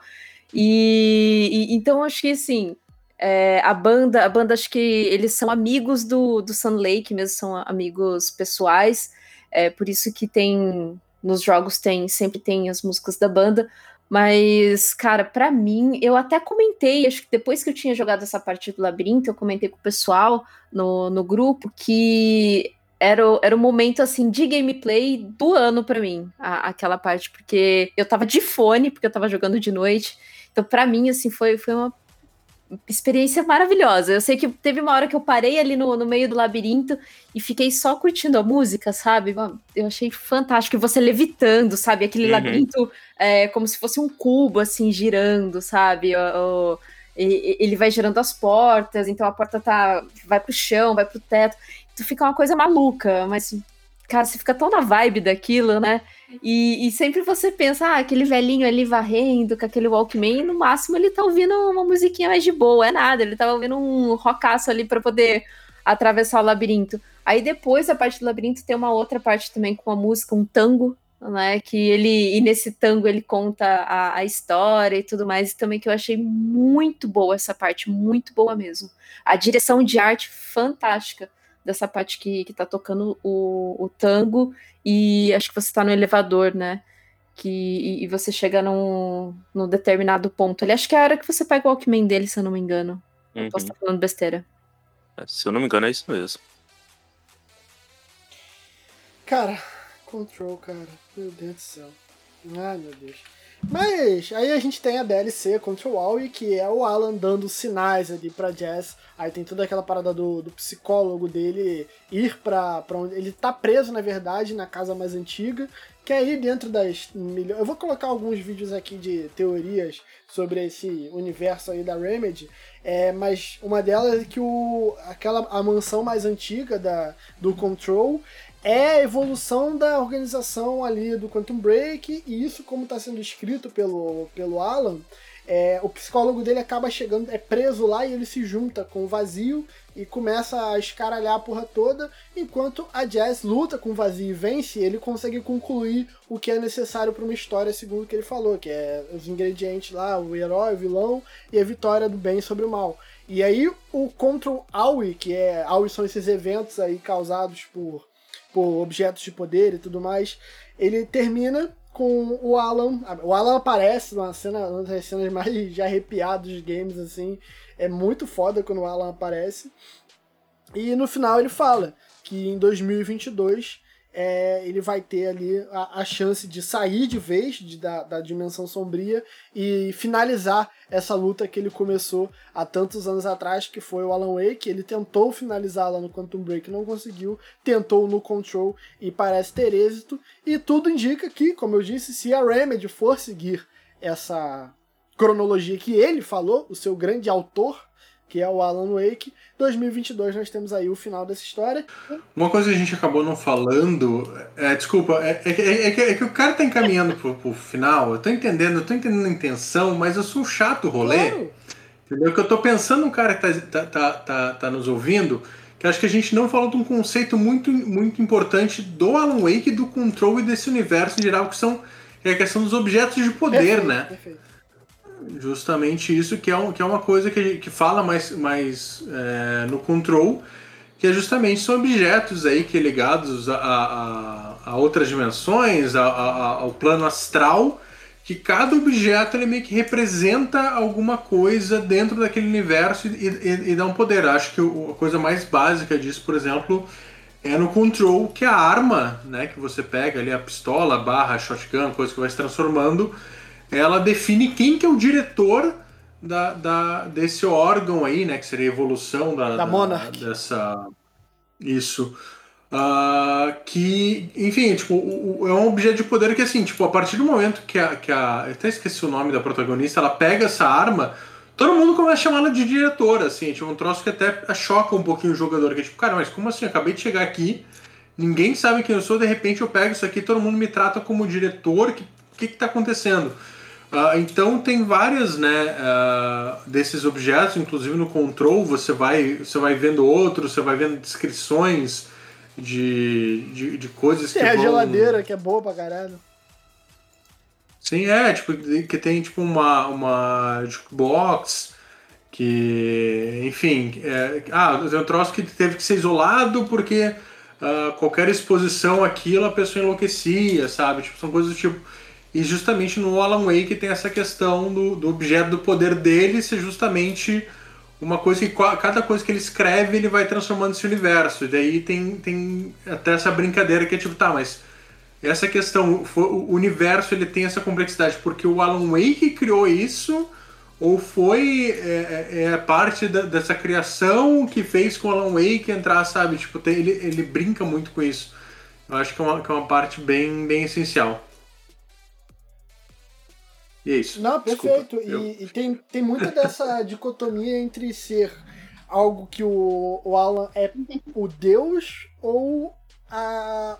O, fazendo uma analogia cristã, assim, se ele é o Deus ou se ele é o, o Messias da, daquela história da Remedy.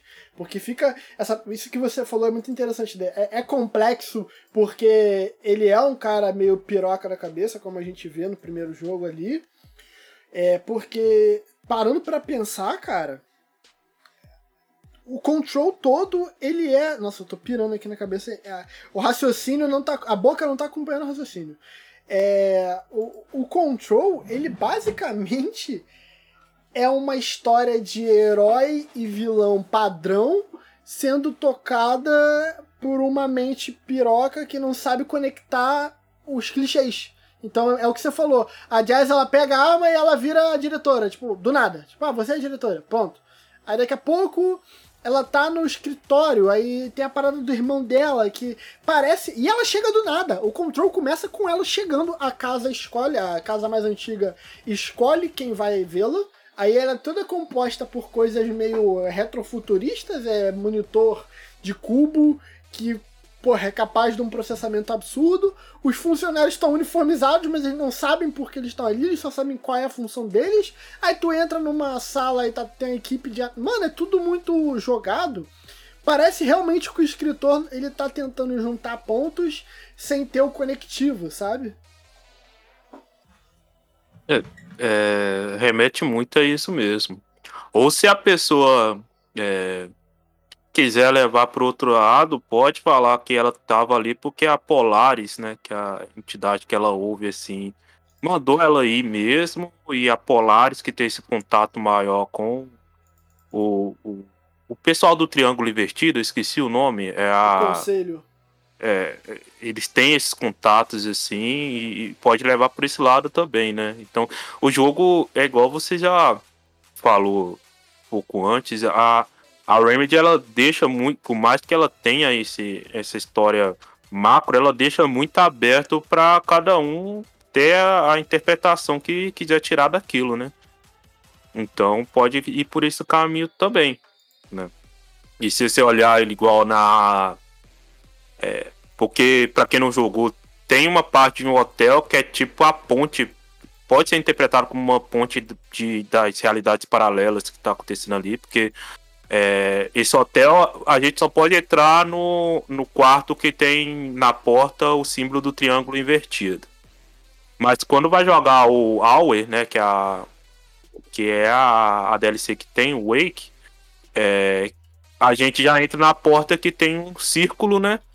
É, na porta e pode interpretar que aquilo é, é a realidade em que é controlada por aquela entidade maior, né? a, o triângulo invertido é a realidade da Jessie. E o, o, o círculo na porta, que é um símbolo que lembra muito a, a forma do Polaris, que o Polaris, sempre que ele aparece, é tipo um círculo é, falando e tal.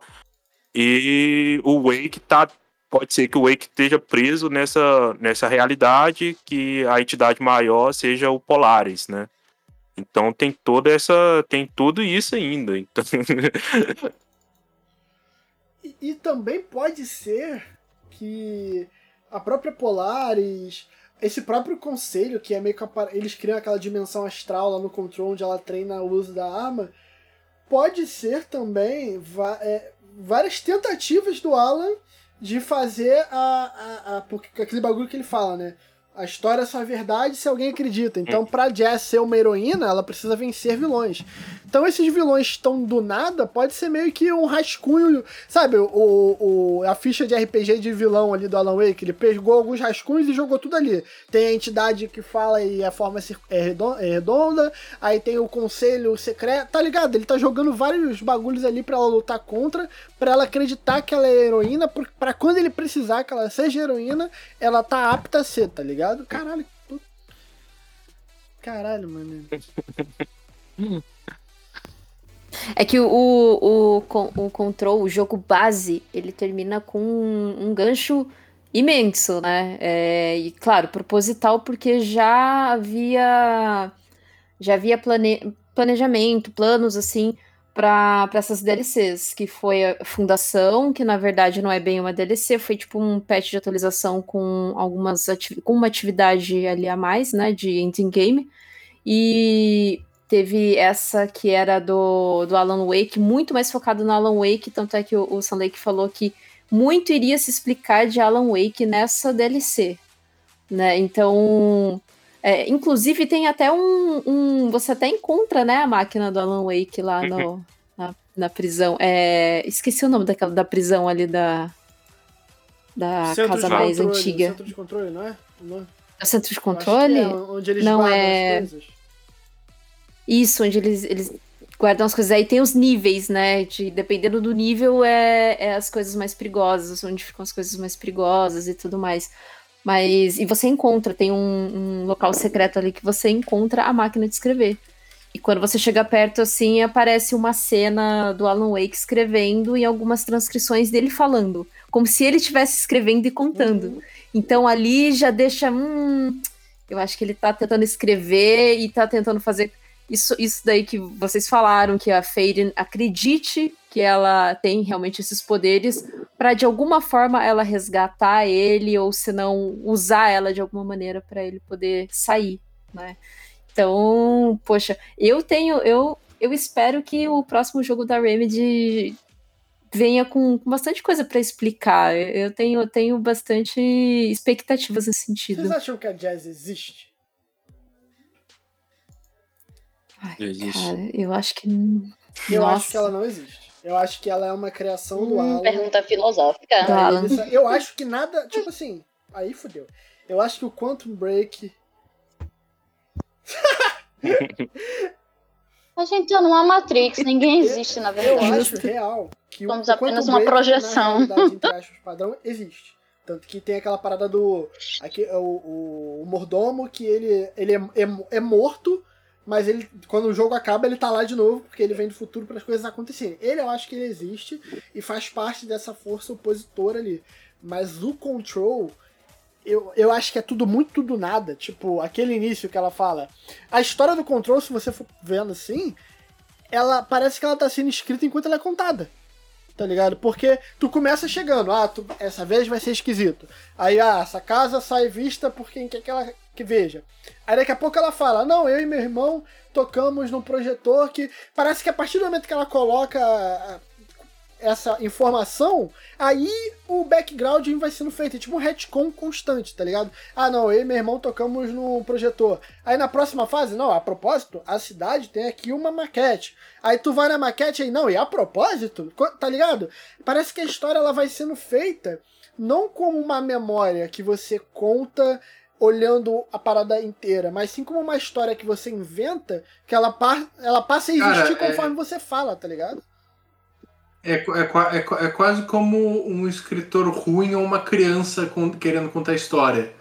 Que ela se preocupa em criar o contexto para explicar aquilo na cena Isso. e não de não forma é natural. Se fosse uma história que aconteceu, por exemplo, quando a gente for contar sobre esse episódio, a gente consegue. A gente sabe o início, o meio e o fim, então a gente consegue dar os detalhes de uma forma coesa. Mas agora, se a gente for inventar um episódio de podcast que a gente não gravou, enquanto a gente pensa ele é criado. Então a história do Control toda parece que tá sendo feita enquanto é contada, tá ligado? Eu acho real que a Jazz ela não existe. Ela é uma parada ali, é o personagem que o Alan cria, já que ele viu que interferir na, no mundo real, entre aspas, ali do Quantum Break não dá certo, a, a roda continua girando e, e, e o que era bonzinho acaba virando vilão, ele decide criar o seu próprio bonzinho, tá ligado? Que é a Jess, aquele universo ali que vai ser algo que vai se materializar, como tudo que ele escreve, e dar força para ele sair de onde ele tá, tá ligado? Eu acho que a Jazz não, não existia. A partir do momento que o Max escreve, como ele mesmo fala, caralho, caralho, no final ele fala que se, se ninguém acredita. É, pra existir, as pessoas têm que acreditar. E para as pessoas acreditarem, tem que dar certo. Então, é como se, tipo, o Control. Quando... física pura. É. Se no final do Control ela não vence, ele simplesmente rasga, joga fora e é o próximo jogo da Remedy. Mas como ela venceu, caralho, velho. Inclusive. Isso, Control. É. E o que pode, uma coisa que pode reforçar isso é porque o, o Control ele é muito focado nas aulas, né? Que são as, as os, os eventos de mundo alterado, né? Isso. E tem um quadro lá no Control Break, que cita a Aoi, e, e, tem lá Altered World Events, né? E tem em cima dela Alan Wake Experience, que tem a mesma sigla, assim. Tem um quadro no, no próprio Quantum Break que, que, que tá falando sobre a, as Aoi. Então, se for pegar assim a, Alan, a, experiência Alan Wake, né? Então pode ser que tudo realmente tá surgindo do Alan Wake, essas e tudo que acontece no, Caralho, jogo. a Monarch se ligou que tava acontecendo isso e começou a estudar o que o Alan Wake tava fazendo da dimensão escura. Tipo isso, né? uhum. né? Tipo. Oh, mas, mas, mas, sabe o que eu quero? Eu quero que eles não deem essa resposta, cara. Não, não pode dar essa resposta. É, eu, quero, eu, quero, eu quero que fique pra só ficar né? debatendo eternamente, cara. Porque se eles forem lá derem uma resposta, por melhor que seja, vai ser tipo, ah, cara, mas sem graça, sabe? Acho que é. É isso que eu, que eu espero, que realmente mantém, consigam manter esse mistério, assim. É que nem a J.K. Rowling. Ah, ela existe ficar falando, explicando cada personagem, cada aspecto dele, a cada. de tempos em tempos. Seria tipo isso. É, é que nem a J.K. Rowling existir, né, hoje em dia. Acho que já tá É, mais... tô ligada. Eu tô dizendo pra você ver que é, não é um bom exemplo.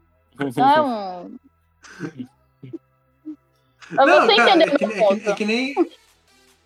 Não, claro, é que, é, que, é, que nem, é que nem, sei lá, quando eu falei de Zelda, assim, do tipo, ah, beleza, você vê que alguns jogos tinham conexão direta, algumas coisas, e daí a comunidade, ai, mas qual jogo vem antes, não sei o que, deixa que a Nintendo, não, não, não, é tudo conectado e ó, essa aqui é a ordem e é assim, tipo, cara, não, não precisava, sabe, a graça era justamente a gente sacando algumas coisas que a partir do momento que você, que você explica certinho, você coloca limitações, você coloca, tipo, coisas que, tipo, cara, só tira um pouquinho a graça, sabe? Pra, pra mim, ainda, Zelda é só o menino dormindo, aí cada ah, jogo ah, é um som. Não. não faz o menor sentido, cara. ok. Sabe qual. Pensei no exemplo melhor. É que nem Star Wars, quando você viu a trilogia original, você pensava, pô, a força, esse troço meio místico, qual é? Poxa, né? Qual que é a origem? de chega lá o episódio 1. Não, porque midichlorians? Porque é uma bactéria aí que faz as pessoas controlar. o lactobacilo vivo. É, exato. É, é lactobacilos espaciais que faz você poder levitar as outras pessoas de porra, bicho, pra quê? Tomou Yakut. Tu tomou Yakut, João. é, cara, e outra coisa, o universo da. Tá, fale. Oi? Não, fale. Eu sou resmunguei. Por favor. Só resmunguei, ah, tá. é, outra coisa, o universo da Remedy, ele tem um protagonista que é o Alan Wake. O, tudo isso que a gente está debatendo aqui é em volta de Alan Wake, do cara Alan Wake, e, e não do game, até por isso que o game é o nome dele. Essa história, cara, por ela estar sendo escrita por ele e não protagonizada por ele, só tem um único objetivo: ele sair daquela porra daquele lago. O objetivo dele não é explicar como, é chegar no final do próximo jogo, do digamos que seja realmente Aoi o próximo jogo. Se ele chegar no final e ele sair do lago, acabou. Ele acabou de contar a história. Eu vou parar de escrever, vou pra minha vida, porque essa porra dessa máquina aqui é foda. Se eu ficar escrevendo nessa merda, vai acontecer. Vou botar isso aqui no canto, vou, vou tirar da mão, não vou botar na mão de uma criança, tá ligado? Nem, nem sei lá, de um apresentador de podcast. E vou deixar isso pra lá. Então, assim, a, no final das contas, essa parada que o Gujamin tá falando é até para não gerar uma, um, um desligamento do, do, O princípio da Remedy é como se o Alan. Caralho, agora virou um bagulho muito doido. Pra Remedy, o Alan Wake é alguém que tá tentando se virar. Ele existe para esse conceito. E Será? as histórias que a Remedy. Os games que a. É, é tá, tá, tá foda, mano. Caralho, não. papo de maconheiro. Tem, tem, tem a, teoria que nem Alan Remedy... Wake existe, hein? Que ele é personagem daquele outro poeta lá, o. O. O, o psicólogo dele? Não, o. Quer ver? Isso. O Thomas Anderson? Não, não. Não sei que ela. Não, Thomas eu... Pode falar, que eu vou pegar o nome dele aqui. É, mas antes do Doug puxar, como tipo assim, é, a Remedy ela lança os próximos jogos porque o Alan tá tentando fugir. Ele não tá tentando explicar pra gente. Então, é, não é isso que ele tá querendo. Então, se chegar no final e ele fugir, acabou, meu irmão. Ele não... Se é o Alan que tá criando esses jogos, esses jogos não tem a mínima obrigação e nem a mínima vontade de explicar, como o Guilherme falou. Tá ligado? Ele só quer sair da porra do lago, irmão. Caramba, é o, o Tom Zane, que é o poeta que ele da onde eu tirei Thomas Anderson? ele, ele até o mergulhador que aparece no Alan Wake. E, e, aparece o Tom Zane na, na DLC também. Tem uma parte que o Alan Wake tá conversando com, com o Tom Zane, assim. E o Tom Zane tem a. É, é o mesmo ator que faz o Alan Wake, né? Então. Eles têm a mesma aparência e tudo mais. Então tem essa teoria ainda que o Alan Wake seria um, um personagem do Tom Zane. Tem, tem, tem esse tem ainda. Aí é foda também, caralho. Aí no final de tudo, sabe quem inventou essa história toda? Quem? Harrison Ford. O Stan Lake, cara, diretor criativo. Inclu inclusive, é, fica a dica: se algum dia você for visitar uma empresa, visitar algum lugar, eles te derem um pendrive é, em formato de bala, não joga isso na sua mochila e esquece, não, que vai dar problema na hora que você passar no raio-x. Aí tu conta a história toda. Tu não vai só jogar esse spot e não terminar a história. Contexto, não, contexto. Não, não, não, é que, é que quando, quando eu fui lá na Gamescom, falei com o pessoal da Remedy, eles deram um pendrive, né, de, de brinde para todo mundo e um pendrive com formato de uma pala. Só que quando você tá cobrindo evento, quando você vai nessas coisas, cara, tipo, o que mais você, ganha, você te dão é brindezinho, tipo, geralmente pendrive, e você vai jogando na mochila, né? Tipo, pô, tá, beleza, massa, mas. E daí eu tinha jogado isso aqui, o pendrive tinha esquecido. Daí eu tava lá, pô, vou voltar pro Brasil, não sei o que, vou passar no raio-x, de repente só apito e o cara, tipo, parou, para aí, não sei o que, vou precisar Drop abrir your weapon! Mala, Drop deu... your weapon! Não, não, é, era, era alemão, né, cara? O cara era. era Desculpa. Não, então, tipo, cara, e, e, eu, tipo, na pressa, meu Deus, tem que embarcar no voo. Daí, tipo, o cara me parou, deu, tipo, só, tipo, ok, que que deu, que merda foi, daí o cara tira o pendrive. E, bicho, pra, eu, eu, eu tentando falar inglês, explicar pro cara que não tava me entendendo, que era só um pendrive, não era uma bala foi, foi, foi meio constrangedor, assim, não cara. Não é pra mas... dar tiro, não. Não é pra dar tiro, não. não, então, mas, mas, mas no, no, fim das contas, o cara entendeu, abriu o pendrive, ele viu, fez aquela cara do tipo, porra, que bosta, bicho. Sério, que sem noção você, mas daí me devolveu e foi, tá, tá tudo certo. Mas o que deu problema foi o pendrive da Rockstar, que era no formato de 38. Esse não teve Tinha que ser BR, tinha que ser BR. E no, no final, o pendrive era a Scarlett Johansson. Que isso, não, gente? Eu, eu, eu até, até mandei foto, pô.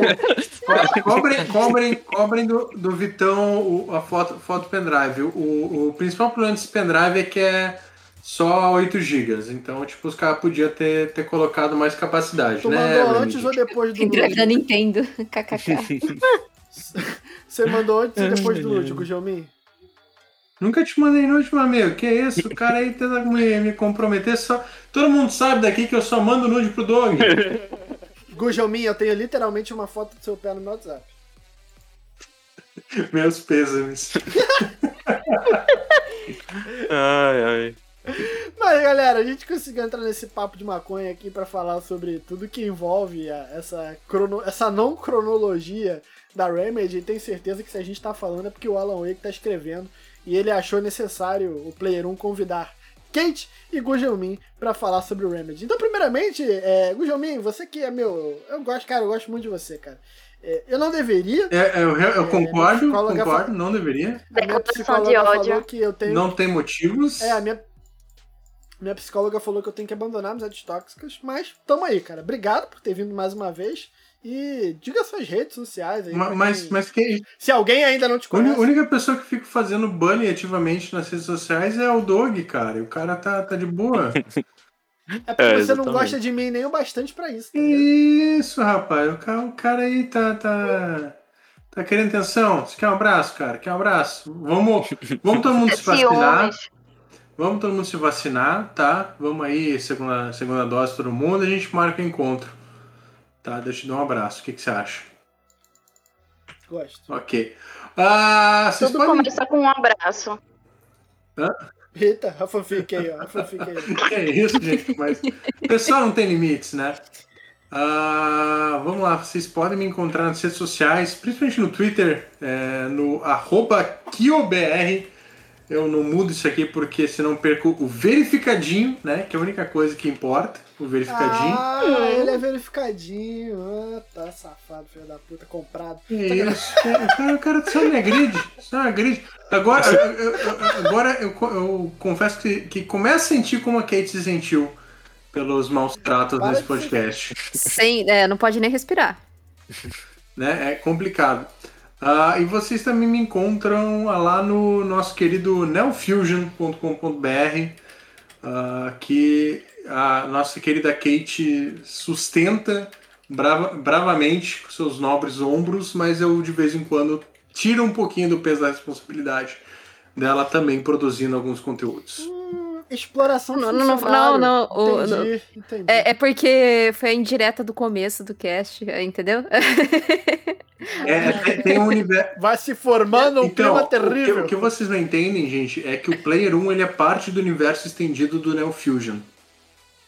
Olha aí, hein? Exatamente. Ele só existe por conta do Neo Fusion. Ou será que é o Neo Fusion que só existe por conta dele?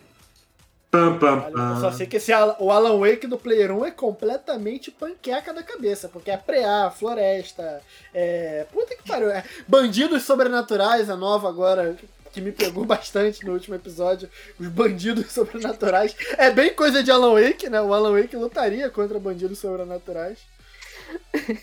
Bandidos sobrenaturais é, é, é, quando ouvimos depoentes da CPI dizendo que não se lembram das coisas. Exatamente. Caralho, adorei. Cara, essa lore, essa lore tá, tá incrível. Mas, Gujamin, obrigado, cara, de verdade. É isso, cara. Precisando, estamos aí. Uh, eu sei que agora o, o, Vitão vai me barrar de todo. Ele vai precisar de algumas sessões do psicólogo pra, pra, pra, pra, tipo, não, o Gujamin fica, fica me trollando, mas é, é amor, gente, é amor.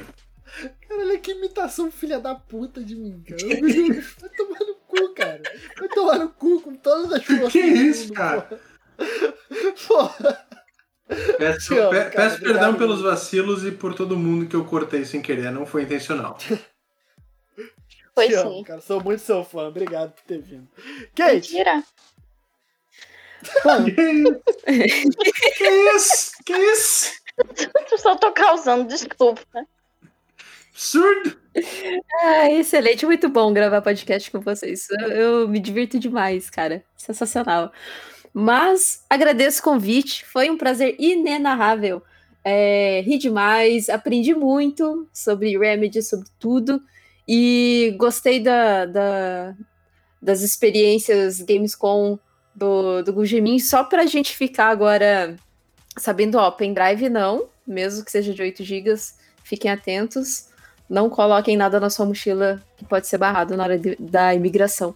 Mas, amiguinhos, muito obrigado mesmo pela, pelo convite. Eu tô lá no Neo Fusion. É, é mentira, essa coisa não, não carrego nas costas, não. Pessoas incríveis lá também escrevem é, junto com a gente. É, dá uma conferida, lê lá os, o, as análises, tem a síntese também, que são textos mais curtinhos. É, dedica um pouquinho do seu tempo para ler, é bem legal, bem bacana. E é, eu também estou na Podosfera, ali, ali na divisinha do lado ali do Player 1. Estamos lá no Gamer Como a Gente. E também lá no. Estou no Multipop e também no Vortex Club, porque não, para mim um podcast não, não é o bastante. Eu falo pra cacete mesmo. A Kate, a, e... a, a, a, Kate representa o verdadeiro produtor de conteúdo brasileiro, que é aquele que gosta tanto de conteúdo, tanto conteúdo que ela faz questão de produzir vários sem ganhar nada para isso. exatamente, exatamente. É, é que assim, é, o que normalmente eu falava no começo dos podcasts, né? Eu tinha tão poucos amigos para falar de videogames que eu acredito que essa coisa de, de podcast, conversar sobre isso, me ajudou bastante, sabe? Então eu fico muito contente de, de ser convidada, mesmo de verdade, e também de, de produzir os conteúdos, de escrever também. Eu gosto então, então quer dizer que no fim das contas você desvendou a fórmula de fazer amigos. Exato. Temos, tá temos que conversar, preciso aprendê-la. Exato, exatamente. Kate... Não só jogando Pokémon na infância, né? Porque eu também fiz bastante amigos jogando, jogando Pokémon. A Kate, ela não tinha muitos amigos, ela conheceu a galera do Player 1 e viu que estava bem, sem ter muitos amigos. Caralho, não, não, não foi bem assim. Mas. Obrigado mais uma vez. Eu tô também em redes sociais, eu não, não, não vejo tanto. Não, fico tanto em redes sociais assim, mas o, o pouquinho que eu fico é mais Também, lá no Twitter mesmo. Fazendo coisa pra caralho, vai ficar. Sem tempo, sem não... tempo, irmão.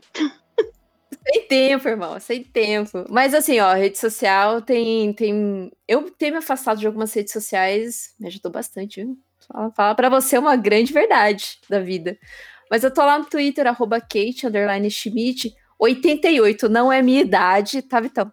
É, foi o ano que eu nasci. Caralho, essa, essa, pilha que tu pegou foi antiga, hein, caralho?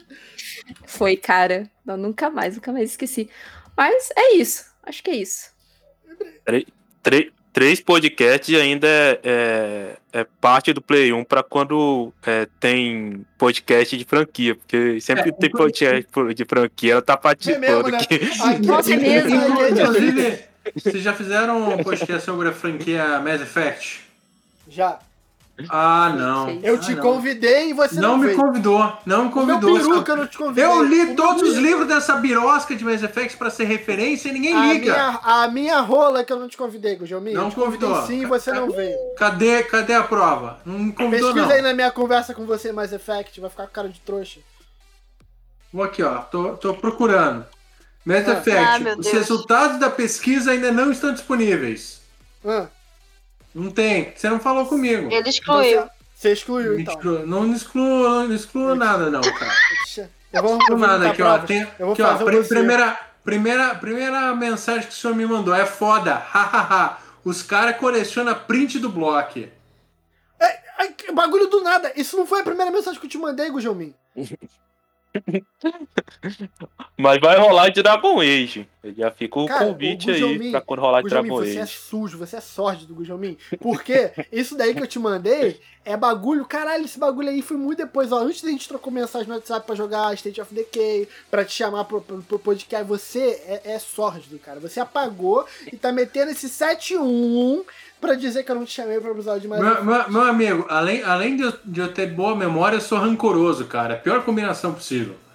Entendeu? Eu jogo na cara. Eita. Eu, te, eu, te, eu tenho conversa de brigas que eu, que eu fiz no Facebook em 2015, meu amigo. Tá? Queima ó. Gujomin, Ele faz exposed. Um evento da Podosfera. Eu saindo na mão com o Gujomin pra essa Não, porra. vamos fazer o seguinte: a gente primeiro todo mundo sai na mão com o